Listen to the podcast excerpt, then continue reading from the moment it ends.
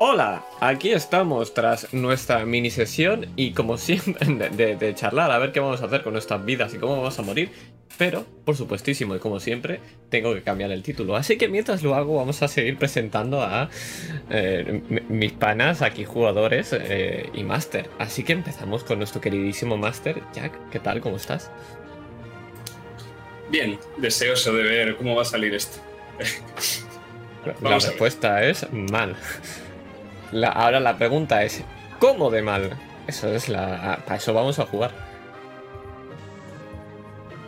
Pues... Seguimos con nuestros jugadores. Eh, aquí está bien colocadito. Eh, Gloria, Iván, ¿qué tal? ¿Cómo estás? Muy bien, y la verdad es que le ha faltado ya decir que no está preparado, pero yo ya me imagino que sí, que, que no está. Todos lo sabemos, en nuestros corazones Jack no está preparado. Pues mientras voy revisando lo que me ha comentado aquí al ver del otro vídeo, voy a seguir presentando. Eh, Vivian, cometa, ¿qué tal? ¿Cómo estás? Pues em, estaba muy nerviosa antes de entrar en llamada por el resumen, pero creo que hubiese sido mejor no entrar porque Jack me ha dicho que lo de menos es el resumen que van a pasar muchas cosas, entonces pues todo bien. No para nada más nervioso, todo perfecto, maravilloso. Eh, maldito Master, cómo juega con estos sentimientos. Y Sergio, interpretando a Julián, ¿qué tal? ¿Cómo estás? Bien, bien. Eh, entre emocionado y un poco triste porque se acaba la mierda. Vamos a ver qué final le damos a las Kerger y con muchas ganas, la verdad, porque se va a liar. Pues sí, la verdad es que es triste porque se acaba pronto, pero todo lo bueno acaba en algún momento, ¿verdad que sí? Un momento, que acaba de apuntar una cosa. Aquí estamos. Y todo arreglado y solucionado y nada. Yo soy Adrián, que interpreta a Rose, la cual voy a morir probablemente, seguramente, y voy a causar la del resto también.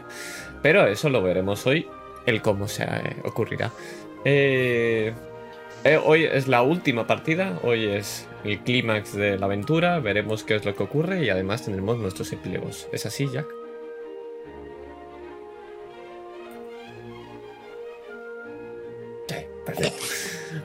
Por si querías añadir algo más, pero, pero perfecto. Vale, pues... Pues yo por aquí ya estaría, solamente mm, falta que Jack me digas una cosa.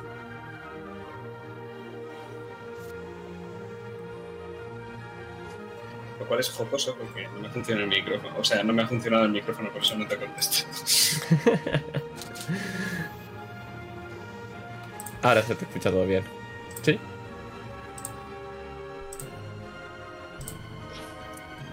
¿Todo bien por aquí, Jack? ¿Me oyes? Sí, sí, sí, todo perfecto. Bueno. Te escuchamos. Sería una pena que el máster hoy no se nos escuchara, pero, pero sí te. Bueno, lo, eh, lo, podemos decir los, los jugadores al unísono. Ya que es la última partida. Venga, va, todos los jugadores, ¿qué es lo que tenéis que decir? Dentro intro. Dentro intro. Dentro intro.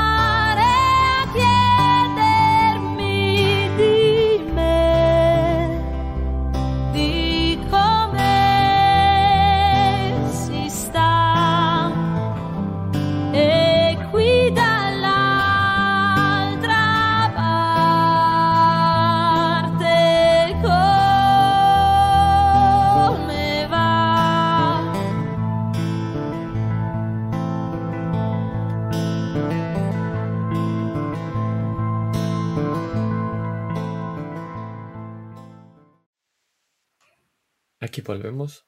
Jack, háblanos un segundo para ver que te vaya todo bien. Hola. Desgracia- desgraciadamente funciona el micro. Y tras esta pequeña comprobación, vamos a dejarle los mandos a Vivian, a Cometa, que hoy nos maravillará con el último resumen de esta aventura. Así que estamos a tus manos. Espero que os guste.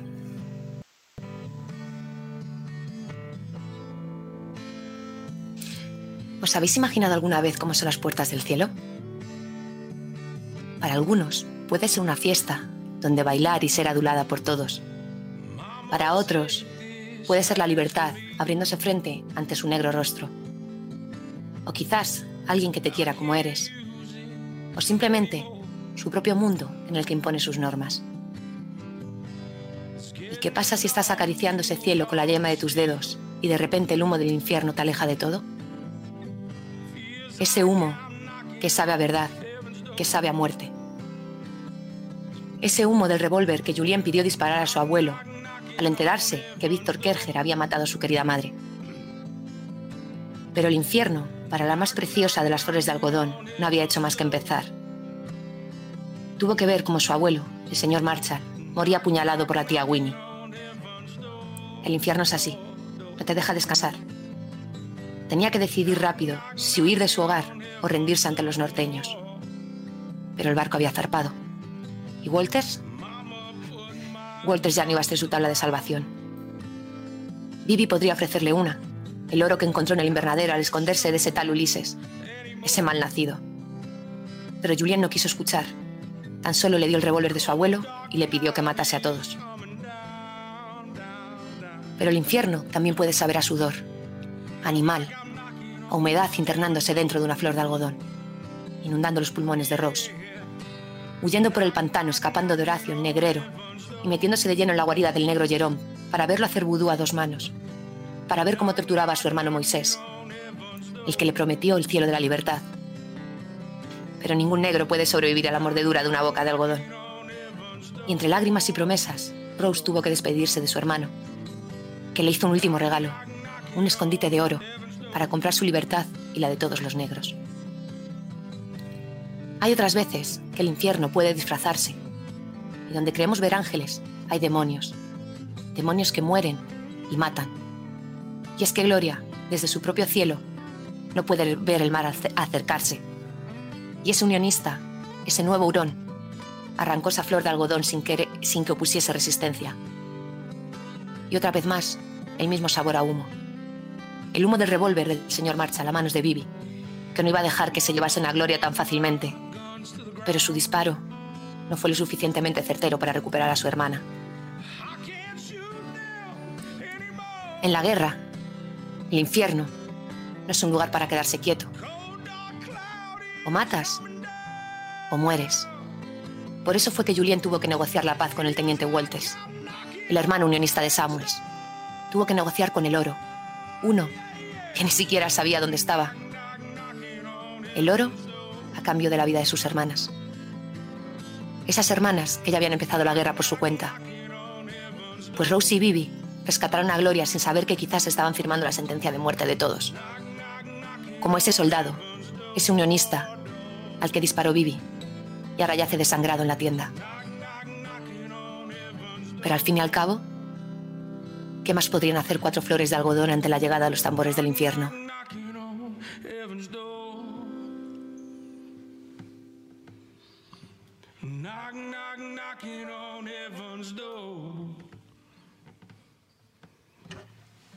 Knock, knock, knocking on heaven's door. Door, door. Knock, knock, knocking on heaven's door.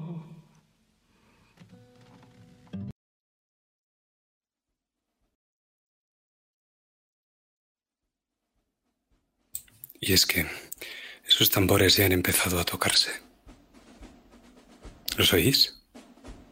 Los oímos. Podemos ver en un plano cenital, como tantos otros, la plantación Kerger. Ha dejado de llover, pero la tormenta, la tormenta está lejos de detenerse. El cielo oscuro y cargado de nubes. Ver la luna o las estrellas es imposible ahora.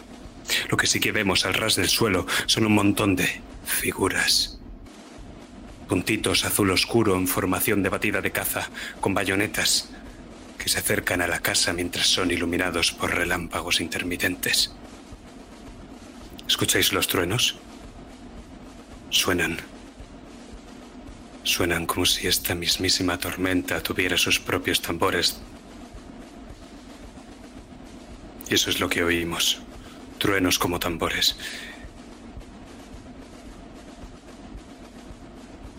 Y vemos esta rápida sucesión de imágenes. Vemos a Skerger, a Rose, a Vivi y a Gloria huyendo de estos hombres a través de la marisma, tan rápido como pueden. Y vemos a Julien mirando esta escena y contemplando aquellas columnas de humo que empiezan a alzarse. Y justo detrás, un hombre, un diablo que sonríe. Pero cuando miramos al río, nos sorprende que este ya no está furioso. El río está en calma. Y mientras los tambores poco a poco van desapareciendo, podemos ver que la quietud es similar a la de estar en el ojo del huracán. Y de repente vemos esa choza en el pantano, cerca de un pino gigantesco. Y vemos ramas y raíces que salen de ese pino, sobresalen del agua como si fueran hilos de una telaraña. Y entonces, como una exhalación, algo agarra con fuerza una de esas ramas. Y es una mano, una mano de color negro.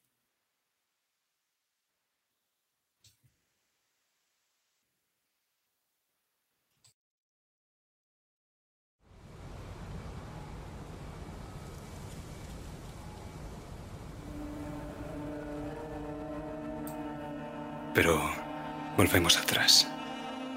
Porque quiero que vayamos a otro lugar, a otro momento.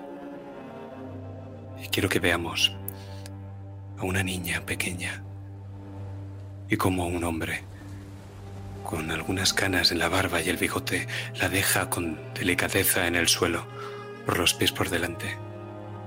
Y podemos ver cómo esa niña tiene vendada una parte de su cuerpo.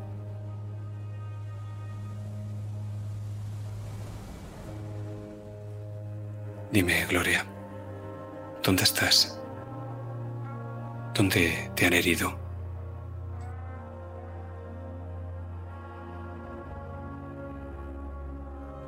En la nuca. Ese soldado, con las prisas mientras me recogía, debe haberme golpeado sin darse cuenta o posiblemente dándose cuenta. Quién sabe. Soy una niña, ¿no? Vemos un campamento que está llena de, lleno de pisadas, de idas y venidas, completamente llenado de barro. En el centro hay una gran hoguera en la que los soldados, algunos heridos, algunos en mejor estado, están calentándose las manos, preparándose para la guerra. Y cerca de las tiendas de campaña hay unos pequeños bebederos de madera improvisados para los caballos, que allí descansan. Y en una de estas tiendas me acaban de vendar la cabeza.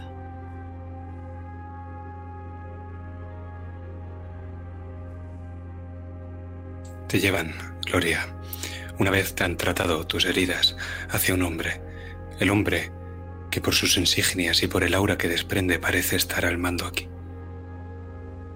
Lleva un sombrero de color negro, una chaqueta larga, una casaca azul oscuro, botones de color dorado, unos botones que casi reconoces, y unas botas también negras.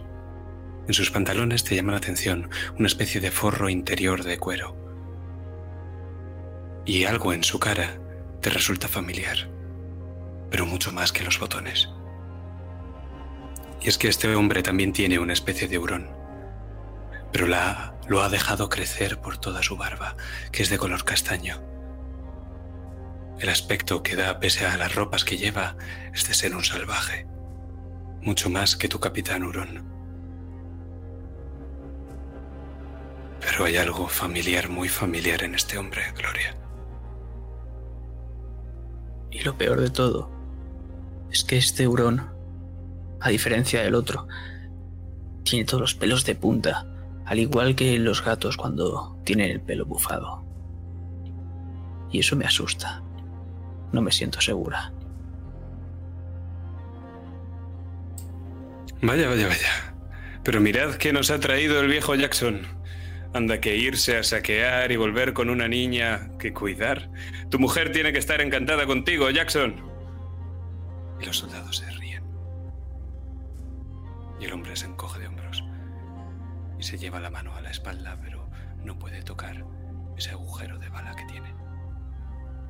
Así que se queda callado. Muy bien. Dime, Angelito, ¿quién eres? Yo soy Gloria. ¿Usted, usted quién es? Mi nombre es Clifton Walters y soy teniente del ejército de los Estados Unidos de América. ¿Tú quién eres? Eres Gloria, pero ¿de quién eres hija tú? De la familia Brady. Soy de Kentucky. ¿Una niña de Kentucky aquí, tan en el sur? Sí, con mi hermana. Ha venido a hacernos daño. No, querida. Yo solo hago daño a la gente mala. Dime, ¿Y Gloria, por qué tengo una venda en la cabeza?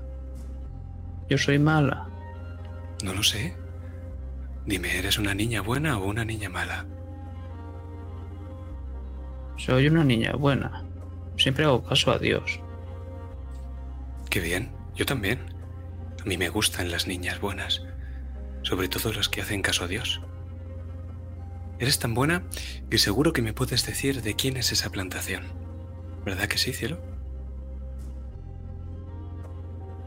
Sí, del señor Kerger.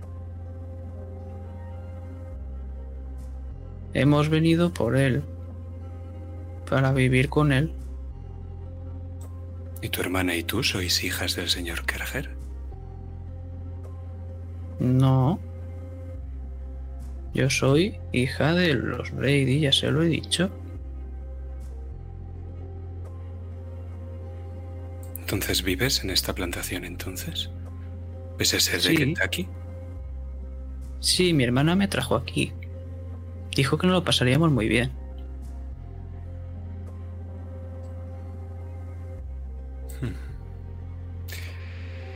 ¿Y dónde está el señor Kerger? ¿Está al mando de la defensa de la casa?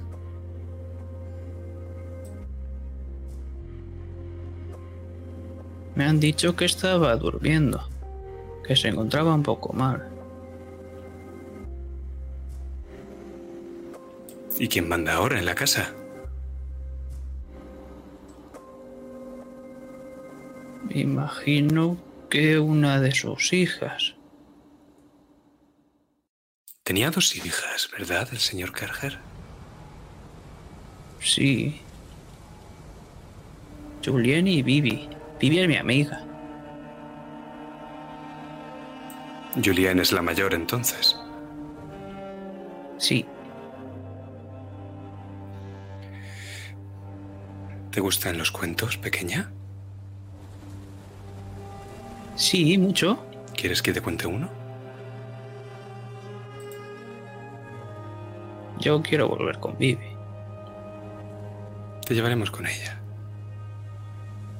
Solo mira.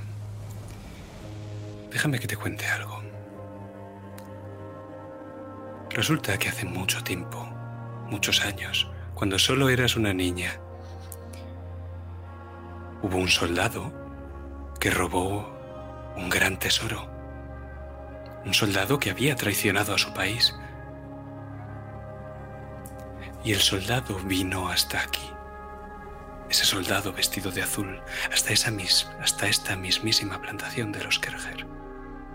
Y se escondió. Y escondió el tesoro, como si fuera un pirata. No habrás visto tú en esta plantación algún soldado malvado vestido de azul, ¿verdad?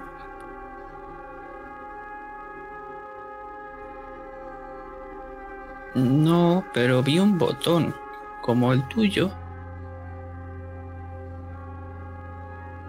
Muy bien. Eso significa que ese soldado tiene que estar por ahí, ¿verdad? Escondido, disfrazado. Y yo he venido a recuperar el oro que ese soldado malo nos robó a nosotros. Y no me puedo ir de aquí sin ese tesoro, porque si no los malos seremos nosotros. ¿Lo entiendes, criatura? Sí, pero no se tiene que hacer daño a la gente. Da igual lo malo que sea.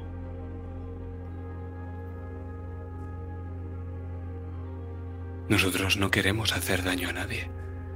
Solo queremos ese tesoro. Solo quiero ese tesoro. Entonces seguro que se lo dan. ¿Mm? ¿Tú crees, pequeña, que si acudimos buscando ese tesoro a la señorita Kerger estatal Julien, ella querrá hacer un trato con nosotros? Sí, si no hacen daño a nadie, seguro. Tranquila, estoy seguro de que tienen un ángel de la guarda. Como yo. Claro que sí. Porque todas las niñas buenas como tú tienen un ángel de la guarda.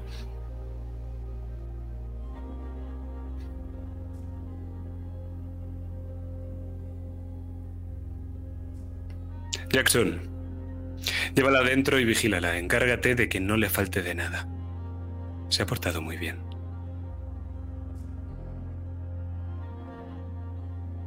Sí, señor.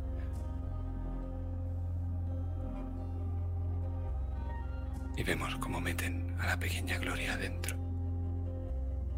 Mientras este soldado que la lleva delicadamente del brazo la deja dentro, intenta mirarse ese agujero sangrante que tiene en la espalda.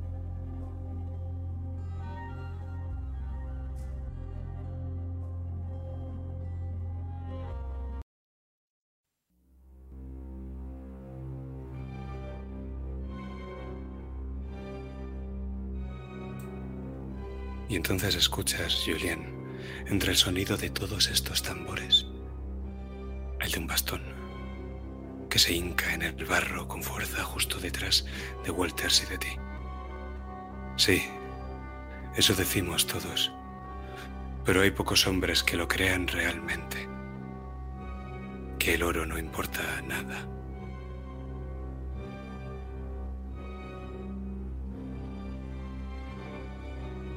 Ulises, el oro importa mucho. En, en la tumba, creo que bien poco.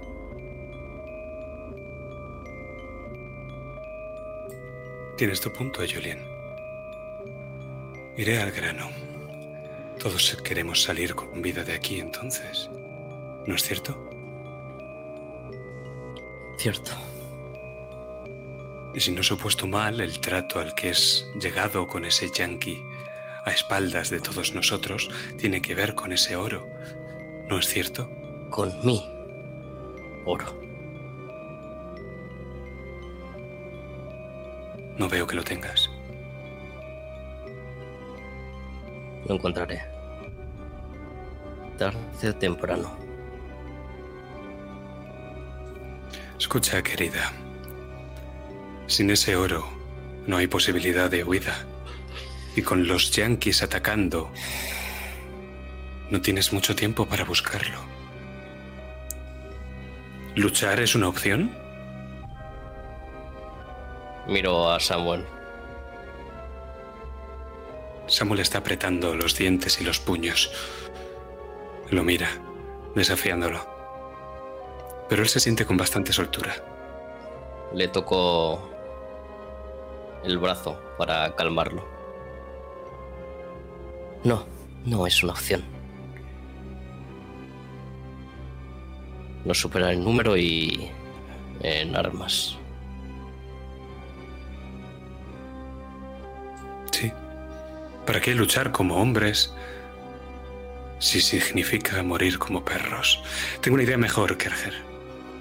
Que pasa por revelar la localización de un tesoro. Que como una conveniente serendipia resulta que es de mi conocimiento. Me acerco a él. ¿Cómo sabes dónde está ese oro? No tan cerca. No me toques.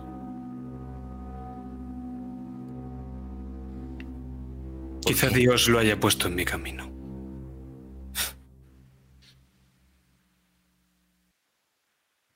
Si Dios te ayuda a ti, Mallory. Vivimos en el mundo al revés.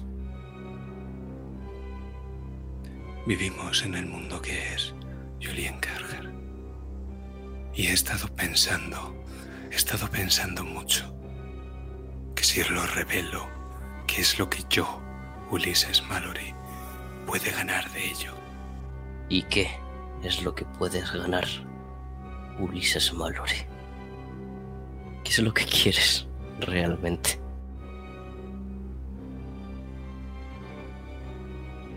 Esperaba que tú me ofrecieras algo.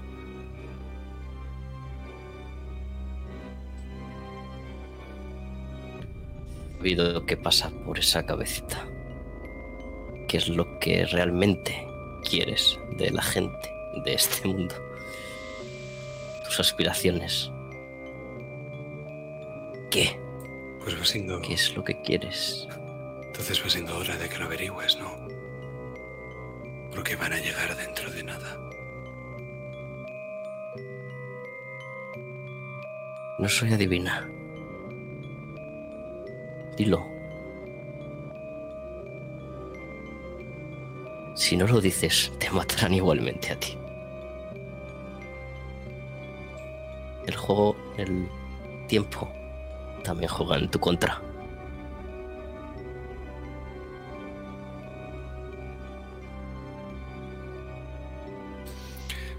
Vale, vamos a hacer una tirada de algunas de tus habilidades sociales. Yo creo que podrían ser convenientes o carisma o negociación o manipulación en este caso, la que consideremos como más conveniente. Ahora mismo, obviamente una intimidación no es, entonces podremos decir que es una especie de negociación, aunque tú realmente tampoco ofreces mucho a cambio, lo que me digas, tío. Tengo una en las dos, así que va a dar lo mismo.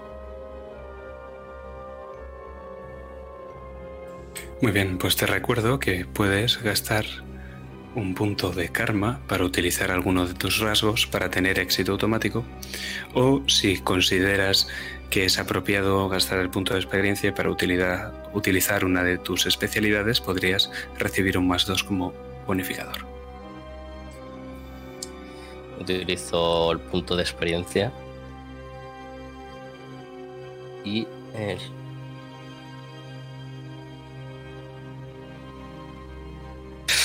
Es que mis especialidades no creo que. No voy a coquetear con él, así que. No vamos a quedar con la tirada que tenemos. No me lo gasto, pues. Puedes gastar el punto de experiencia para repetir la tirada que has sacado un 2.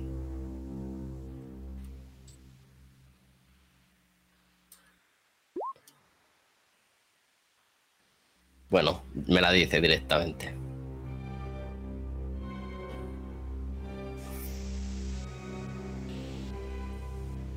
Está bien.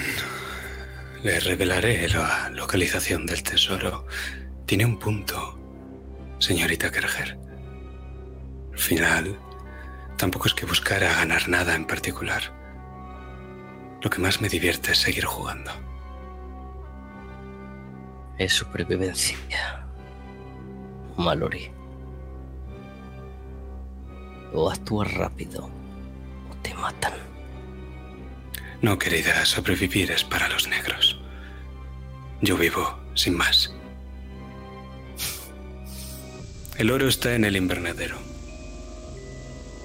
Te puedes ir a buscarlo. Y se aleja, haciendo resonar el bastón en el barro y cojeando ligeramente.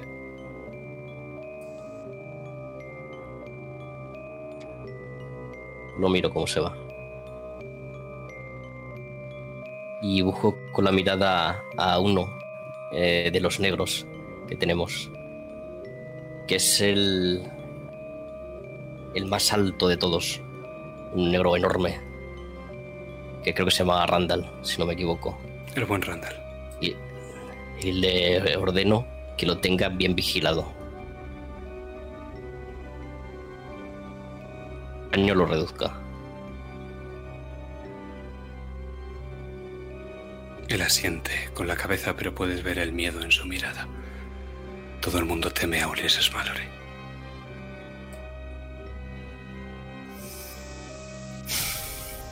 Samuel, vamos.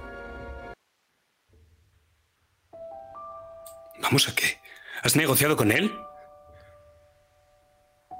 ¿Qué opción queda? Dime qué opción quedaba. ¿Morir?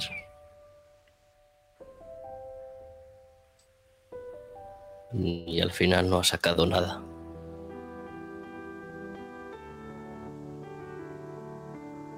Siempre hay un precio con Ulysses Pero- Mallory. Siempre hay un precio.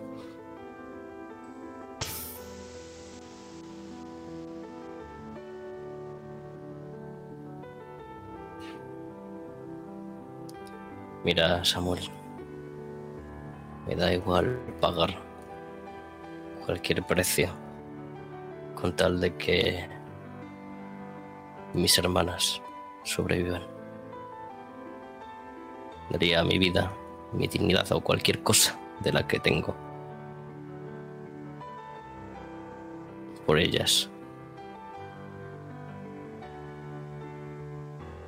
Ahora mismo son lo único que me mantiene cuerda y unida a este mundo. De lo contrario ya me hubiese ido también. ¿Y dónde están?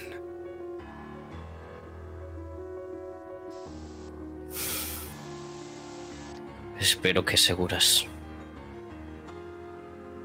Le di ese revólver a Vivian. Y sé que ella es capaz de cuidarse sola y de cuidar a las otras dos. Julien, ¿estás confiando en dos niñas?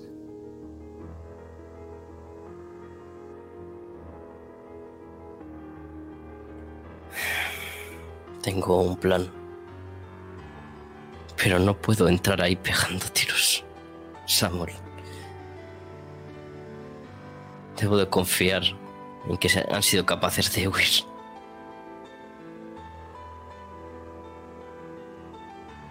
Sabes que no habrá Vuelta atrás después de esto, ¿verdad? Que lo estás sacrificando todo. Me acerco a él. Sabes, Samuel, a veces hay que sacrificarlo todo. Por la libertad y la vida de unos. A veces merece la pena. Bien. Empieza a llorar. Créeme que merece totalmente la pena.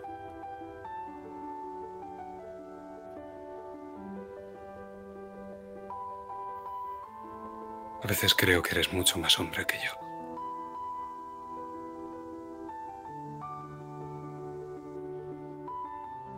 Debes confiar más en ti mismo y buscar tu propia libertad, Samuel. La propia tuya, lo que tú quieres. Eso te dará la fuerza. Y le abrazo. Te devuelvo el abrazo.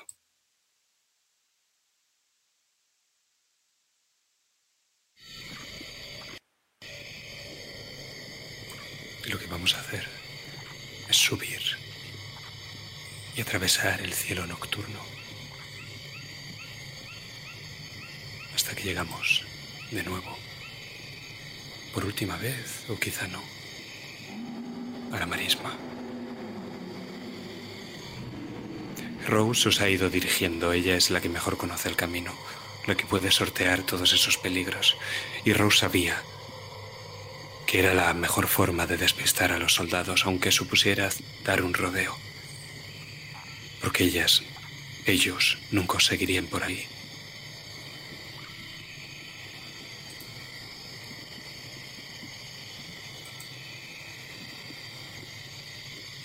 Sigue siendo de noche, y los relámpagos cubren el cielo.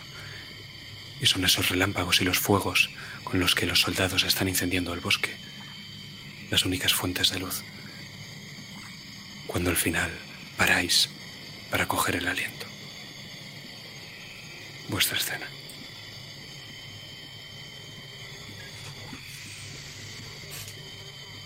Pero, ¿qué es lo que ha pasado? ¿Cómo has acabado ahí dentro, Gloria?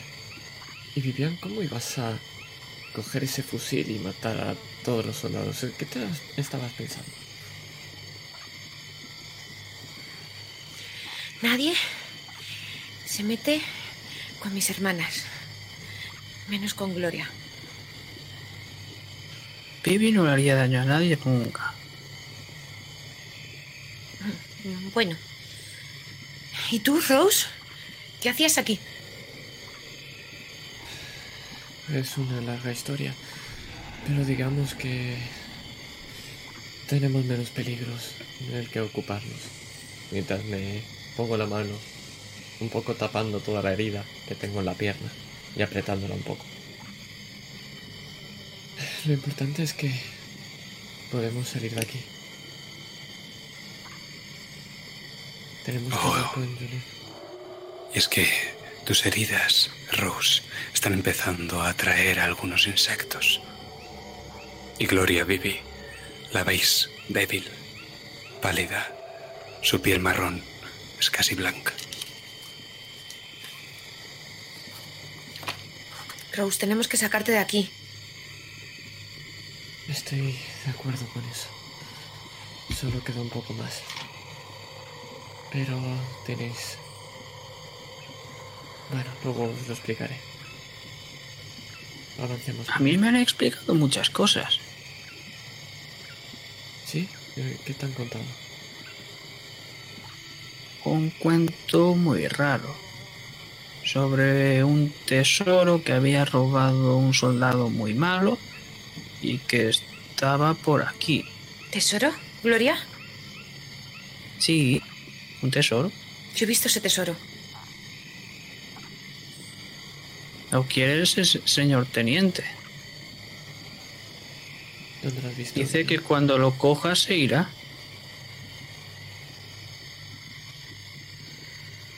¿Se irá y nos dejará en paz? Sí. Dice que no quiere hacer daño a nadie.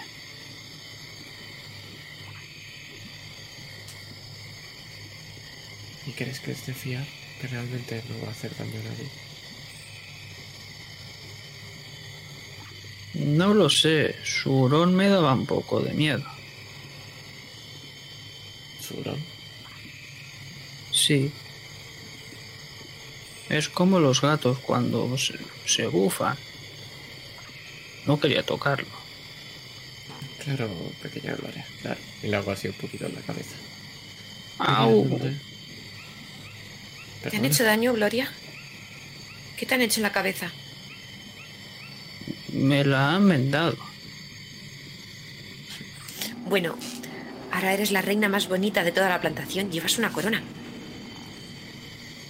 Seguro que te quedaría mejor a ti. Yo ya llevé una y no. Lo importante es el oro. ¿Dónde lo encontraste, Vivian? ¿Alguien más sabe de esto?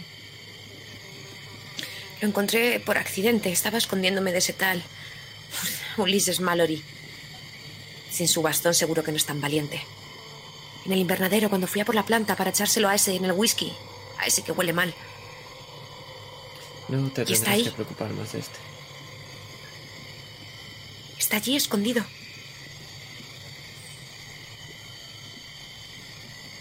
Allí, ¿verdad? En el invernadero.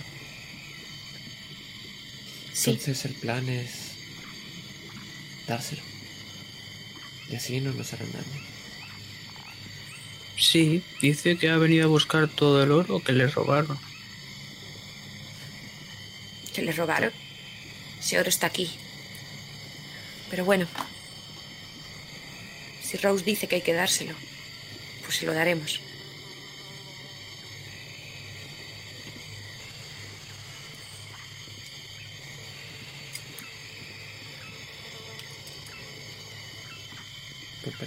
¿Y qué hacemos ahora?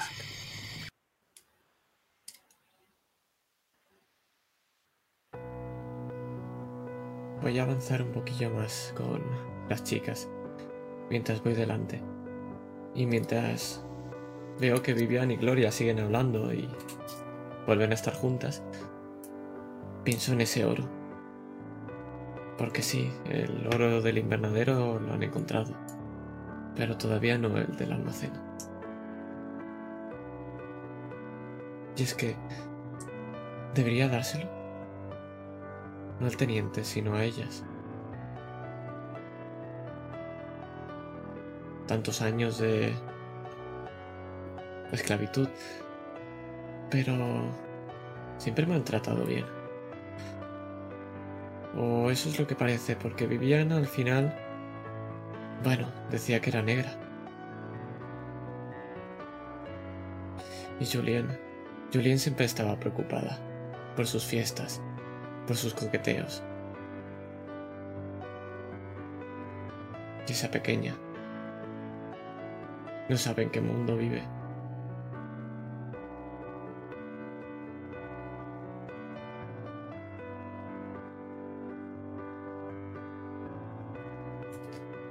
Gloria, ¿tienes todavía lo que te di? Sí, era muy importante para ti. Lo he protegido con mi vida. y lo cojo entre las manos. Y veo tu pequeña sonrisa. Y es que Gloria al final ha sido la única que desde el primer momento no me ha tratado como un perro. Y Vivian la protege. Y recuerdo cuando habla bien del negro que le salvó, el gordo Ben. Y cuando Julien se preocupa de Aaron y de sus heridas.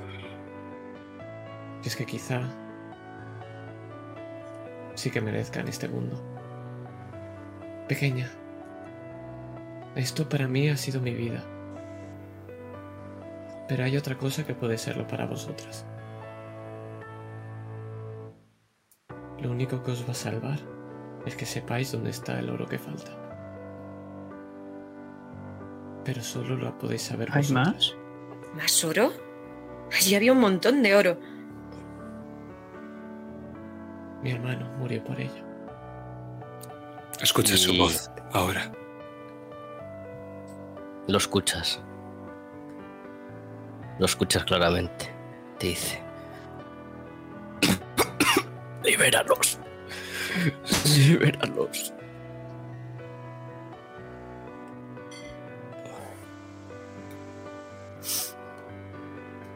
Y es que tengo que liberaros. Tanto a vosotras como al resto de... Y me miro la piel. Y por eso solamente vosotras tres debéis saberlo. El oro está también en el almacén. La segunda mitad. ¿Quieres que le demos todo el oro a ese capitán hurón erizado? ¿Es eso morir? Si no se lo damos todo, se enfadará. Está bien. Hay que darnos prisa. Rose, ¿te duele mucho? Lo justo para poder llegar a la plantación, espero. Gloria, ¿y a ti te duele la cabeza? ¿Sigue sangrando? Me duele un poco, pero no pasa nada. Me acerco a Rose y le cojo el brazo y le doy un pequeño beso. Ahora debería estar mejor. Sí, lo, lo noto bastante mejor. Vamos, entonces. Tenemos que hablar con Julián.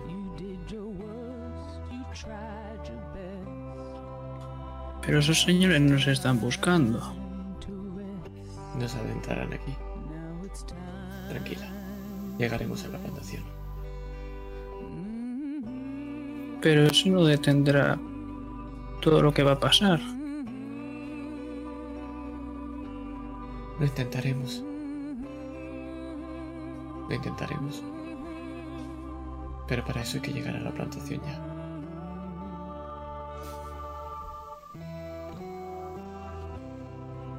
Y avanzo, tirando de ellas.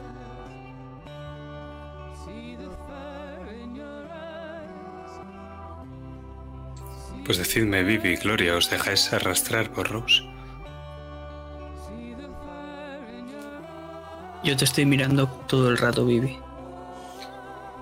Los tambores cada vez suenan más fuerte. Van hacia la plantación, van a matar a todos. Quizás deberíamos ir a hablar con ese capitán Hurón malvado. Quizás deberíamos decirle que sabemos dónde está lo que quiere. Y así retrasar el ataque.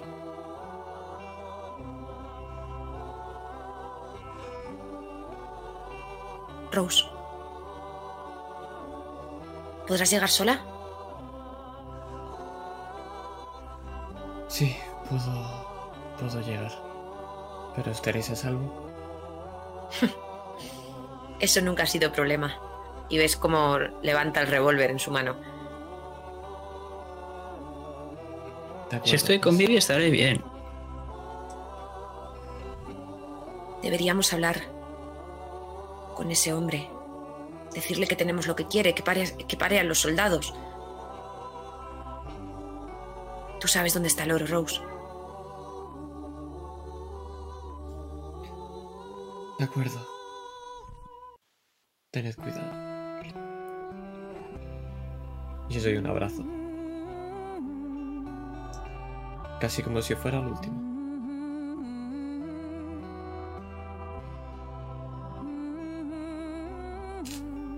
Tranquila, Rose. No estamos solas. Gloria siempre dice que Dios va con ella. Así que somos tres. Sí, Entonces espero que los tres tengáis suerte. Y tú también, Rose. Y ahora sí, marcha hacia la plantación.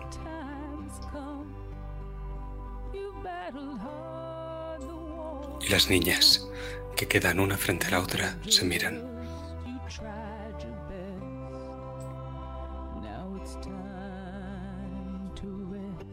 Gloria. ¿Has tenido miedo alguna vez?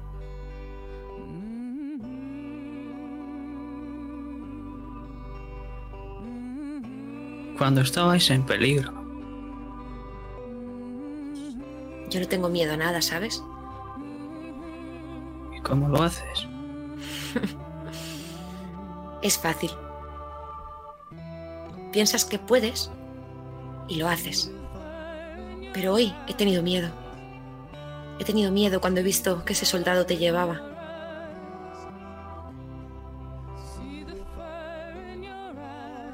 ¿Por qué? Porque... Porque... Porque tenemos que irnos a hablar con ese hombre. Los tambores. Gloria. Rápido. Esta es una misión de luchadoras. De guerreras. Ahora no somos espías. Vamos a ser las que acabemos con la guerra. Y seremos Pero heroínas y todo el mundo gritará nuestros nombres. Pero una luchadura tiene que luchar y a mí eso no me gusta. Pero vamos a luchar con esto. Y notas cómo te, Te señala con delicadeza en la venda que llevas en la cabeza. Pero no me gusta dar cabezazos a la gente. No vamos a dar cabezazos. No somos cabras. Vamos a No, no hablar con él. entonces. Vamos a decirle que sabemos dónde está el tesoro de su cuento. Y que se lo daremos si nos deja en paz. Eso me gusta más. Y si te digo que corras, corre muy rápido. Sin mirar atrás. Y busca a Rose. Y busca a Julien.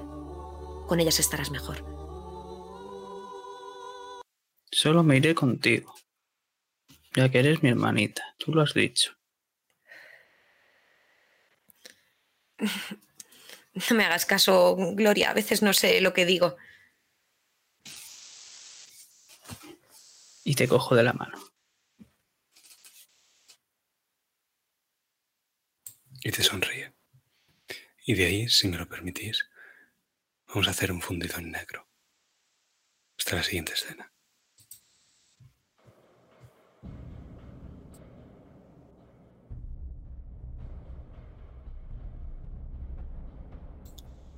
Porque cuando el plano se abre, lo que vemos son dos niñas jugando a ser espías o siéndolo de verdad, jugando a ser luchadoras o siéndolo de verdad. Aunque para Gloria, esto siempre fue jugar a ser Dios. Y las vemos, estas dos espías ocultándose tras los helechos, subiendo esas enormes encinas sureñas, ocultándose bajo su tupido y lánguido follaje, arrastrándose por esos campos sembrados y por sembrar de las futuras flores de algodón. Pero esto no es ningún juego.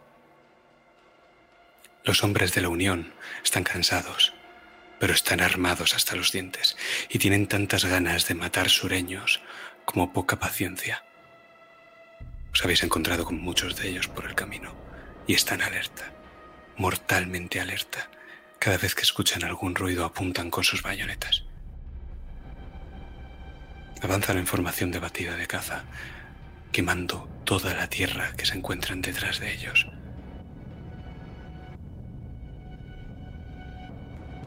Solo se avanza hacia adelante, ¿no? El teniente debe de estar en el centro de la formación, pero para llegar hasta él tendréis que esquivar a varios de estos soldados. Decidme cómo pensáis hacerlo.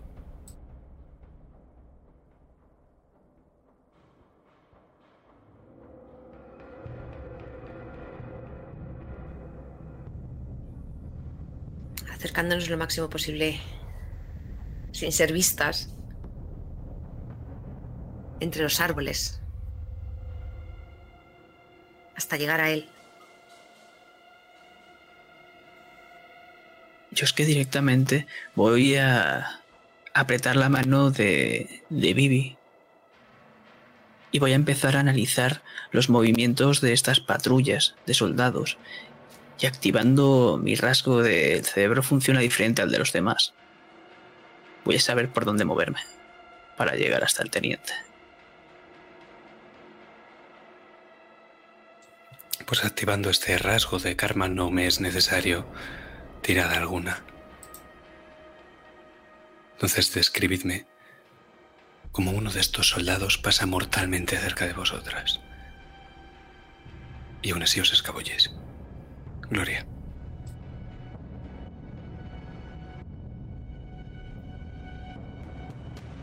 Estamos ahora mismo detrás de un árbol. Y veo que Vivi está mirando a muchos lados, todo el rato sin parar, muy nerviosa. Y le acaricio la mano. Cojo una pequeña ramita y se la pongo en la cabeza. No hagas ruido, ahora está todo bien, Vivi. Y empieza a pasar. Y mientras pasa, vamos rodeando por el otro sentido del árbol lentamente. Y empezamos a movernos, llevando la ayuda de la mano, como si fuese una hermana mayor. Como si fuésemos ninjas, ¿no?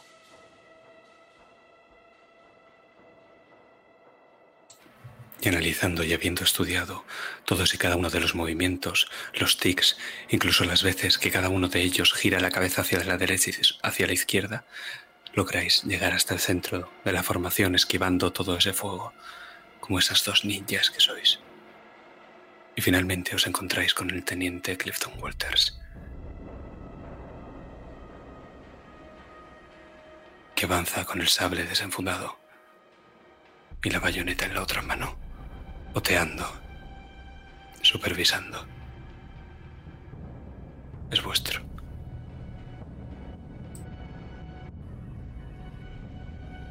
Hola, señor Teniente Hurón.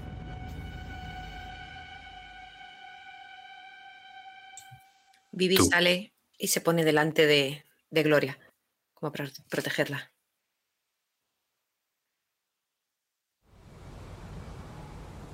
Anda, nos estábamos buscando. Está buscando otra cosa, ¿verdad?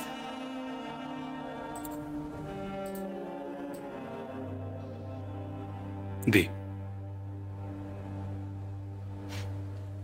Dígame usted. Está en mis tierras. Y por lo visto, tenemos algo que le interesa. ¿Este es tu ángel guardián, pequeña? Sí, mi hermanita. ¿Y es quien te ha sacado de la tienda? Puede ser.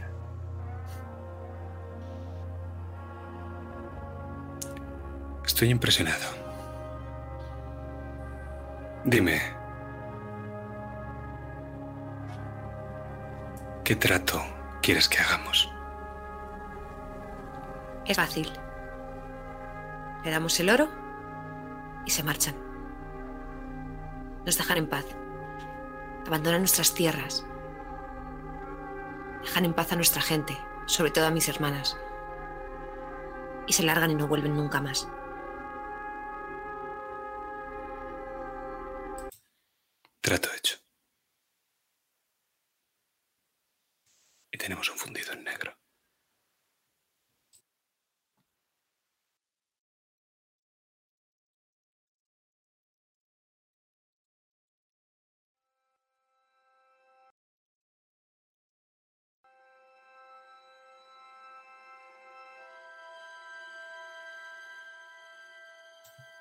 Finalmente llegas, Rose, hasta ese barracón donde sabes que están ellos, esos negros de campo y algunos de la casa también. Están todos reunidos. Pero dime, Sergio, ¿cómo es esa estructura que es un barracón de esclavos?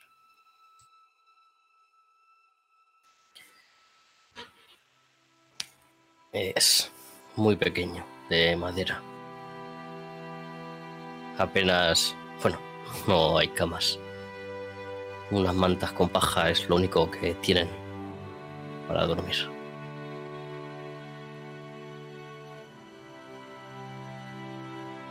Cuadrado, con un par de ventanas, unas cuantas velas para iluminarse. Y están todos allí. Es además insalubre por culpa del sudor, de la pestilencia, de un lugar donde los esclavos pasan la mayor parte de su vida apenas sin lavarse, donde vienen de trabajar del campo. Todos menos tú.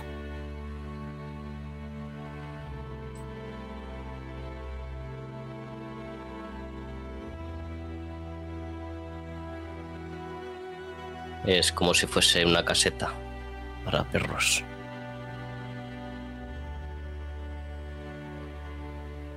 Y están todos los perros ahí reunidos en jauría. Faltan algunos, como la tía Winnie, como el capataz Tom. Y luego hay otros, otros muertos en el suelo, con sus madres, sus esposas y sus hijas llorando arrodilladas. Y hay heridas de bayoneta y heridas de bala. Están implorando a Dios. Esas mujeres alzan sus voces negras. Y hay muchas que se alzan, Rose. Y entre todas esas voces está el tío Mil, el marido de la tía Winnie, con las manos en la cabeza, llorando mientras reza él también. Pero dime, ¿Dios os escucha a vosotros? Nunca lo ha hecho. Pero ellos intentan que sí. Porque es una promesa. Pero solamente es una promesa para los blancos.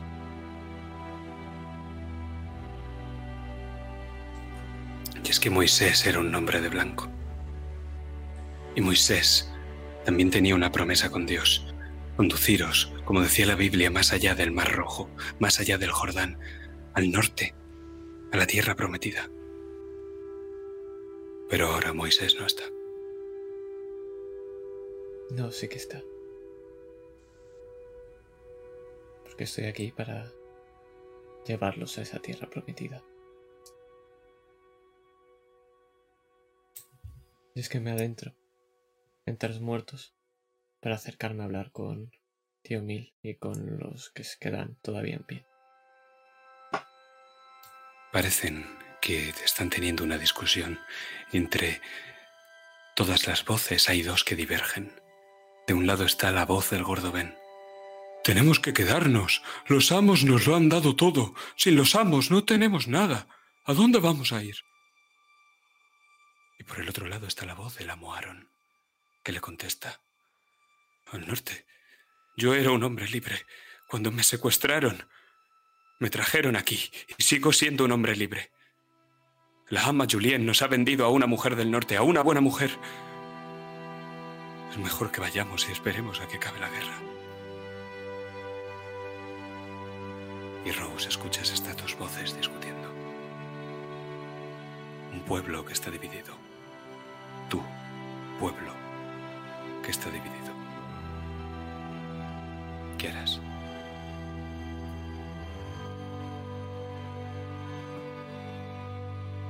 La guerra va a acabar con nosotros.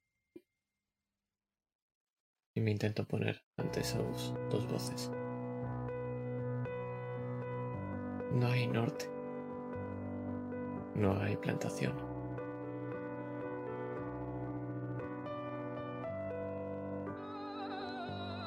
Pero... Eso es porque ellos no pueden hacer nada. Porque los amos no pueden hacer nada. Pero por una vez, somos nosotros quienes les van a salvar a ellos.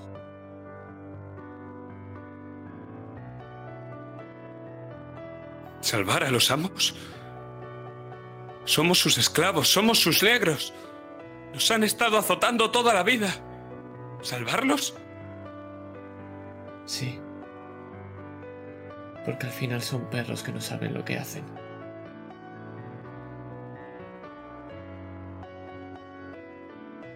Van a venir. Están acercándose con bayonetas y con fuego. Pero necesito para que nos acerquen.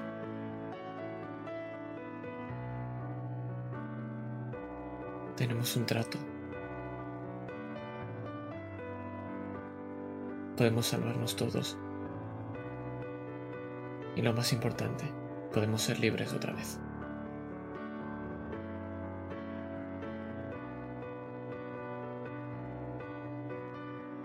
Hablas como un blanco. Los negros somos negros. No. Eso es porque no lo habéis probado. La libertad.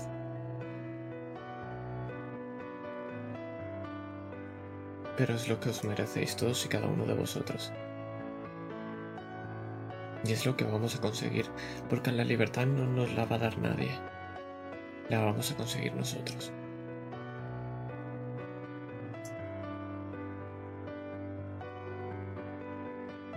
Necesito cargar oro. Reunirlo. A la vez que resistir. Resistir a los que vienen a matarnos. Y eso no lo pueden hacer cinco blancos en una plantación. O lo hacemos nosotros. O vamos a morir todos.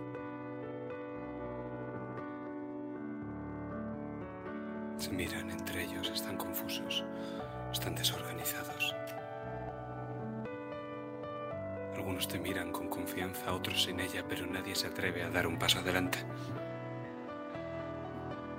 Hazme la tirada que creas conveniente. Supongo que es carisma esto. Vamos a ver.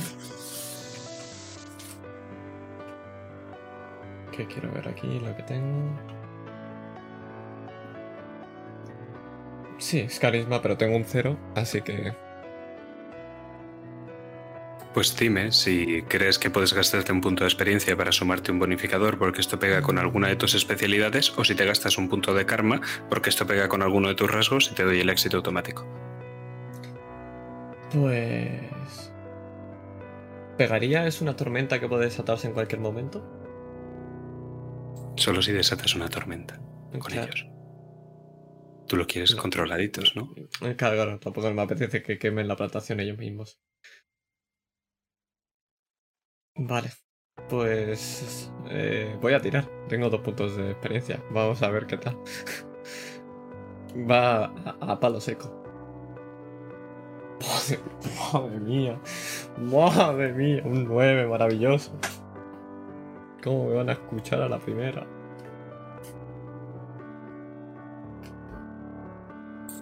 Pues di lo que tengas que decir. Moisés ha dado su vida por nosotros. Él es el que ha conseguido el oro. Él es el que me ha dicho que os salve a todos. Así que por una vez, o salimos todos juntos de aquí, o no saldremos nadie.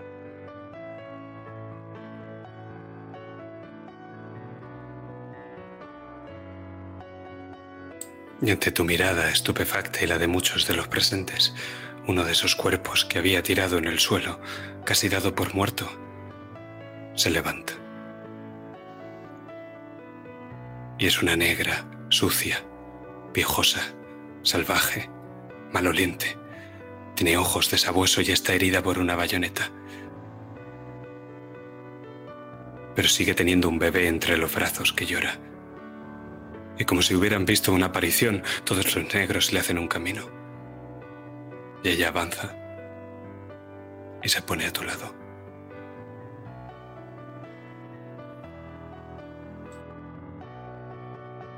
Asiento con la cabeza. Y empiezo a dirigirme a la salida. Esperando que el resto me acompañe. O si no estamos todos perdidos. Ella te sigue como un perro. Y todos los demás negros empiezan a mirarse los unos a los otros. Y finalmente, sin decir nada, te siguen. Buscando su libertad. No. En forma de oro.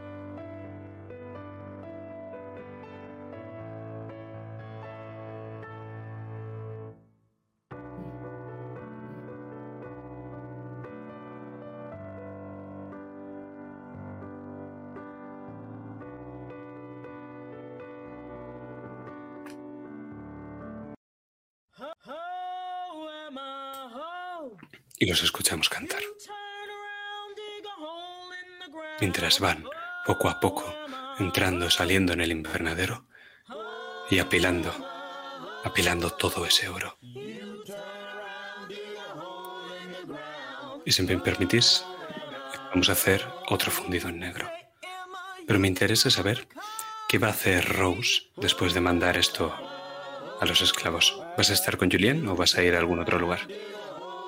Voy a ir a, a comunicar todo esto con Julian, sí. ¿Y les dices a los negros también que saquen el oro de la plantación de algodón? Le digo que lo reúnan todo y una vez lo sepa Julian y tal, lo sacaremos de la plantación y lo llevaremos a donde... No, me Me refiero de- del almacén de algodón. Ah, el almacén, sí. Sí, sí.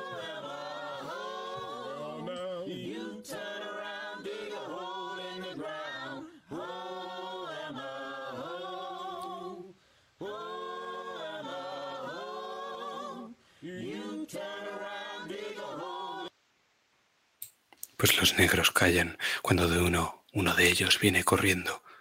Se te echa a los pies llorando. Rose, Rose, ¿Qué, qué ocurre? en el almacén. ¿Qué, ¿Qué pasa en el almacén? ¿Qué ha ocurrido? Y ahora vamos a hacer ese fundido en negro.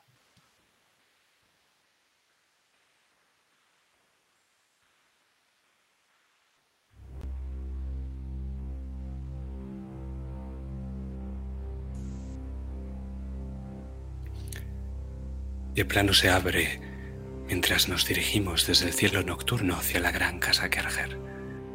Y escuchamos el rumor del río. Y es que, Julian, hace tiempo que los disparos cesaron. Y los tambores. Pero dime, ¿qué es lo que vemos? ¿Se ha apilado el oro únicamente? Treinta lingotes, que para ti es bastante. No has conseguido hablar con Rose, que había en el invernadero. Y sabes que todos los esclavos negros lo han estado apilando, que Rose se lo ha ordenado.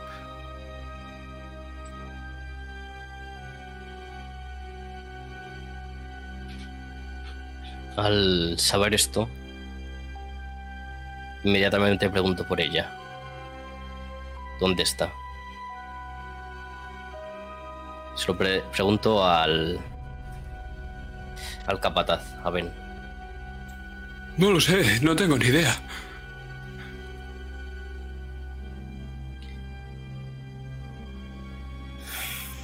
Esa negra va a conseguir que nos maten a todos. Pregunto a todos los que veo.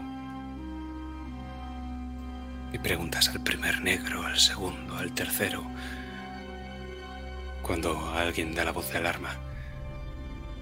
Y es que cuando te giras puedes ver que del bosque han empezado a salir figuras vestidas de azul. Mierda. Miro a Samuel. Se acaba el tiempo, Samuel.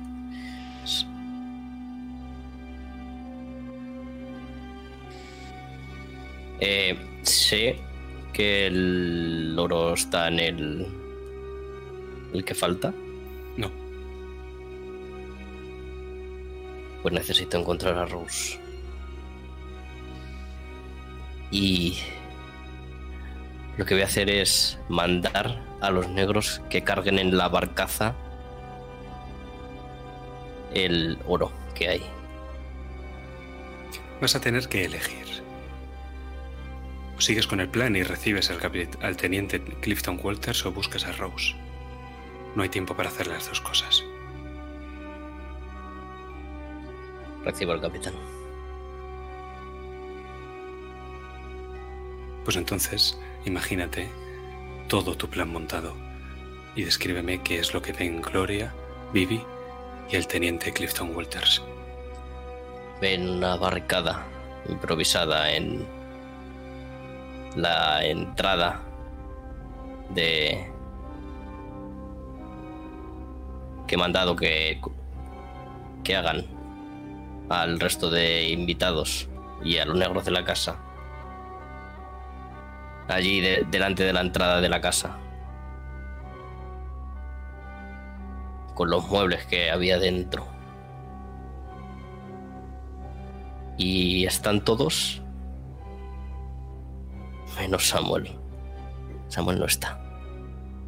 Ni el oro. ¿O sí? Voy a activarte un rasgo de karma. En caso de que no quieras, tendrás que pagar uno. Ese rasgo es que no te fías de los hombres. Y es que esta parte tan crucial del plan necesita que lo hagas tú. Entonces no es Samuel el que está en esa barca. Puedes pagar karma.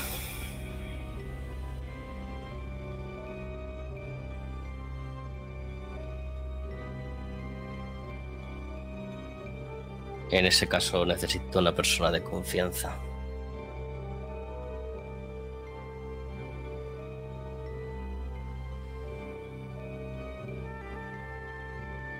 Y ahora mismo no encuentro ninguna mujer de confianza cerca. Porque todas mis hermanas ¿Para están qué? fuera. ¿Para que reciba al teniente? ¿O No, para que vaya en la barcaza. No, la que va en la barca eres tú, Julian. Vale. Ese es el trato. En lugar de Samuels, irás tú.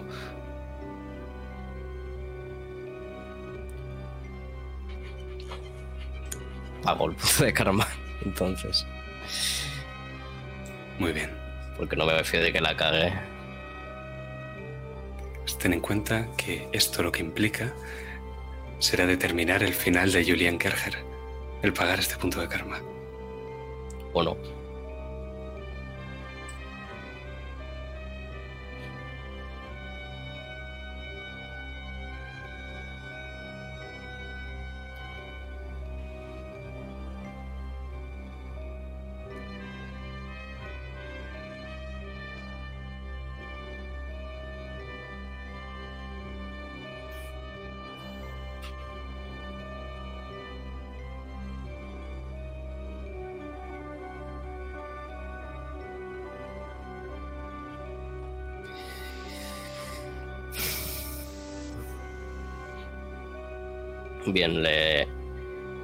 Detrás de esa barricada de muebles, supongo que vemos cómo se acercan.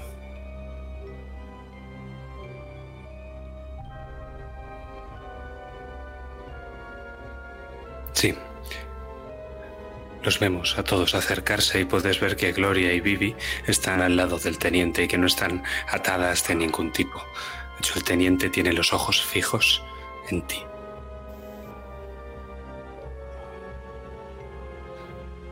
Señorita Marchand, ¿verdad? ¿Verdad? Las niñas han hecho un trato.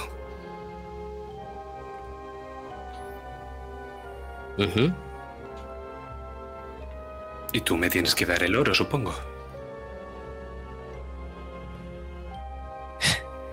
¿Y cómo me puedo fiar? ¿Cómo me puedo fiar yo de las palabras de un norteño que ha abierto fuego justo después de hacer un trato conmigo? Habías roto ese trato. Yo no he roto ningún trato. Pues entonces alguna de estas niñas lo había hecho. La niña ha desaparecido y yo he ordenado abrir fuego. Las niñas han vuelto a hablar conmigo y yo he detenido el fuego. Le dije específicamente que había otra niña que iba detrás de la primera. Pero bueno, eso ya da igual. Miro hacia la derecha. ¿Ve esa barcaza? Allí en la mitad del río. Hay dos cosas que creo que aprecia. O espero que al, al menos una de ellas. Una es su oro. Otra es su hermano. Bien, como no, aquí en el sur no nos fiamos de la gente del norte, Está loca. ¿Qué le ha hecho a Samuel? nada. Está ahí por decisión propia. Ese niño Y estúpido. no, no le va a pasar nada.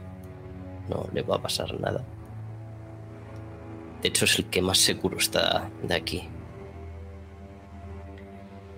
Está avisado, está pendiente de lo que pasa aquí. Y en caso de que abran fuego, tirará todo su oro al fondo del Mississippi. Y entonces le sonrío. Tendrá que negociar con los caimanes.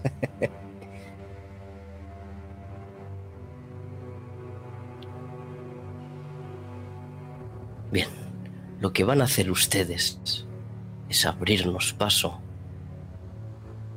Abrir paso a toda la gente, a todos los negros de esta plantación y a mis invitados, sin hacer absolutamente nada,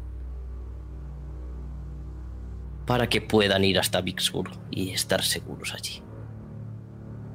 Si abren fuego, perderán el oro. ¿Sabe? ¿Usted conoce a alguien más profundamente que a cualquiera de sus hermanas?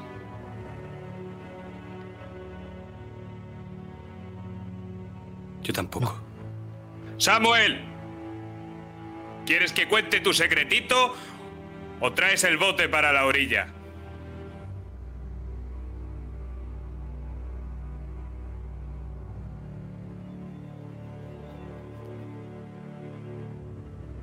Miro a Samuel.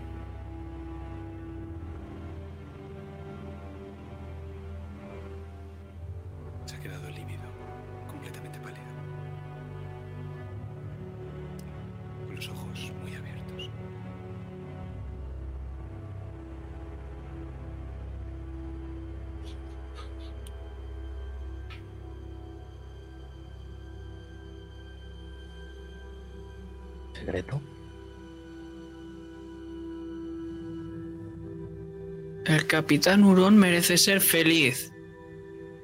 Da igual con quién. Con eso no se juega, teniente. Es usted una mala persona.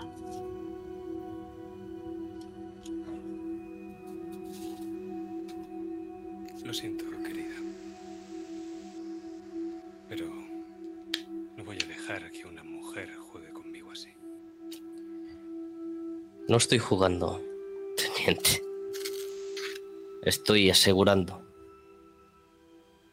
la seguridad de mi gente.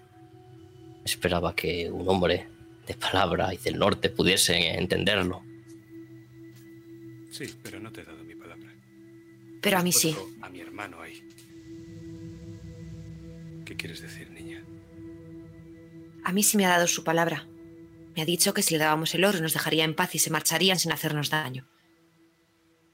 ¿Quiere el oro? Vaya por él. ¿Cree que mi hermana le está intentando engañar? Sería de esperar con vosotros. Habéis traicionado mi país, vuestro país. Podéis traicionarme aquí y ahora. También sería de esperar de usted que se lleva una niña que está sola para hacerle daño. ¿Te hemos tratado mal nosotros? También sería de esperar que fuese capaz de matar a su propio hermano. No me fío nada de usted, teniente. Yo nunca le haría nada a Samuel.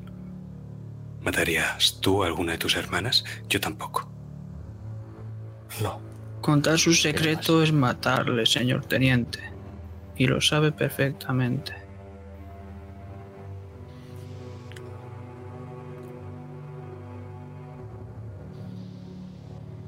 Haz una tirada de manipulación. Gloria.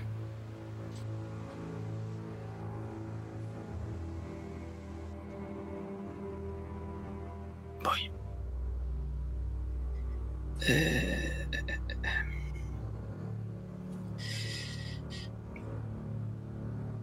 Manipulación. Uf, voy a tener un cero.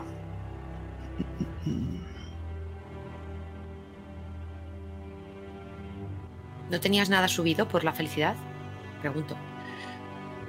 Tengo otras habilidades. Me voy a gastar punto de experiencia para repetir.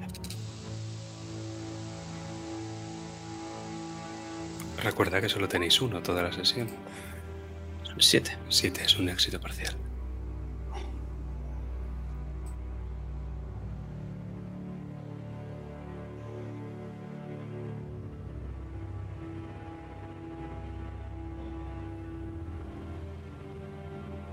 No me habéis dejado otra opción. La tiene. Vaya por el oro, nadie se lo está impidiendo. Vaya por el oro y lárguese de aquí. Con sus hombres. No sé si te has percatado, querida, pero hay un río entre ese oro y yo. Pues nade. Si quiere le enseño.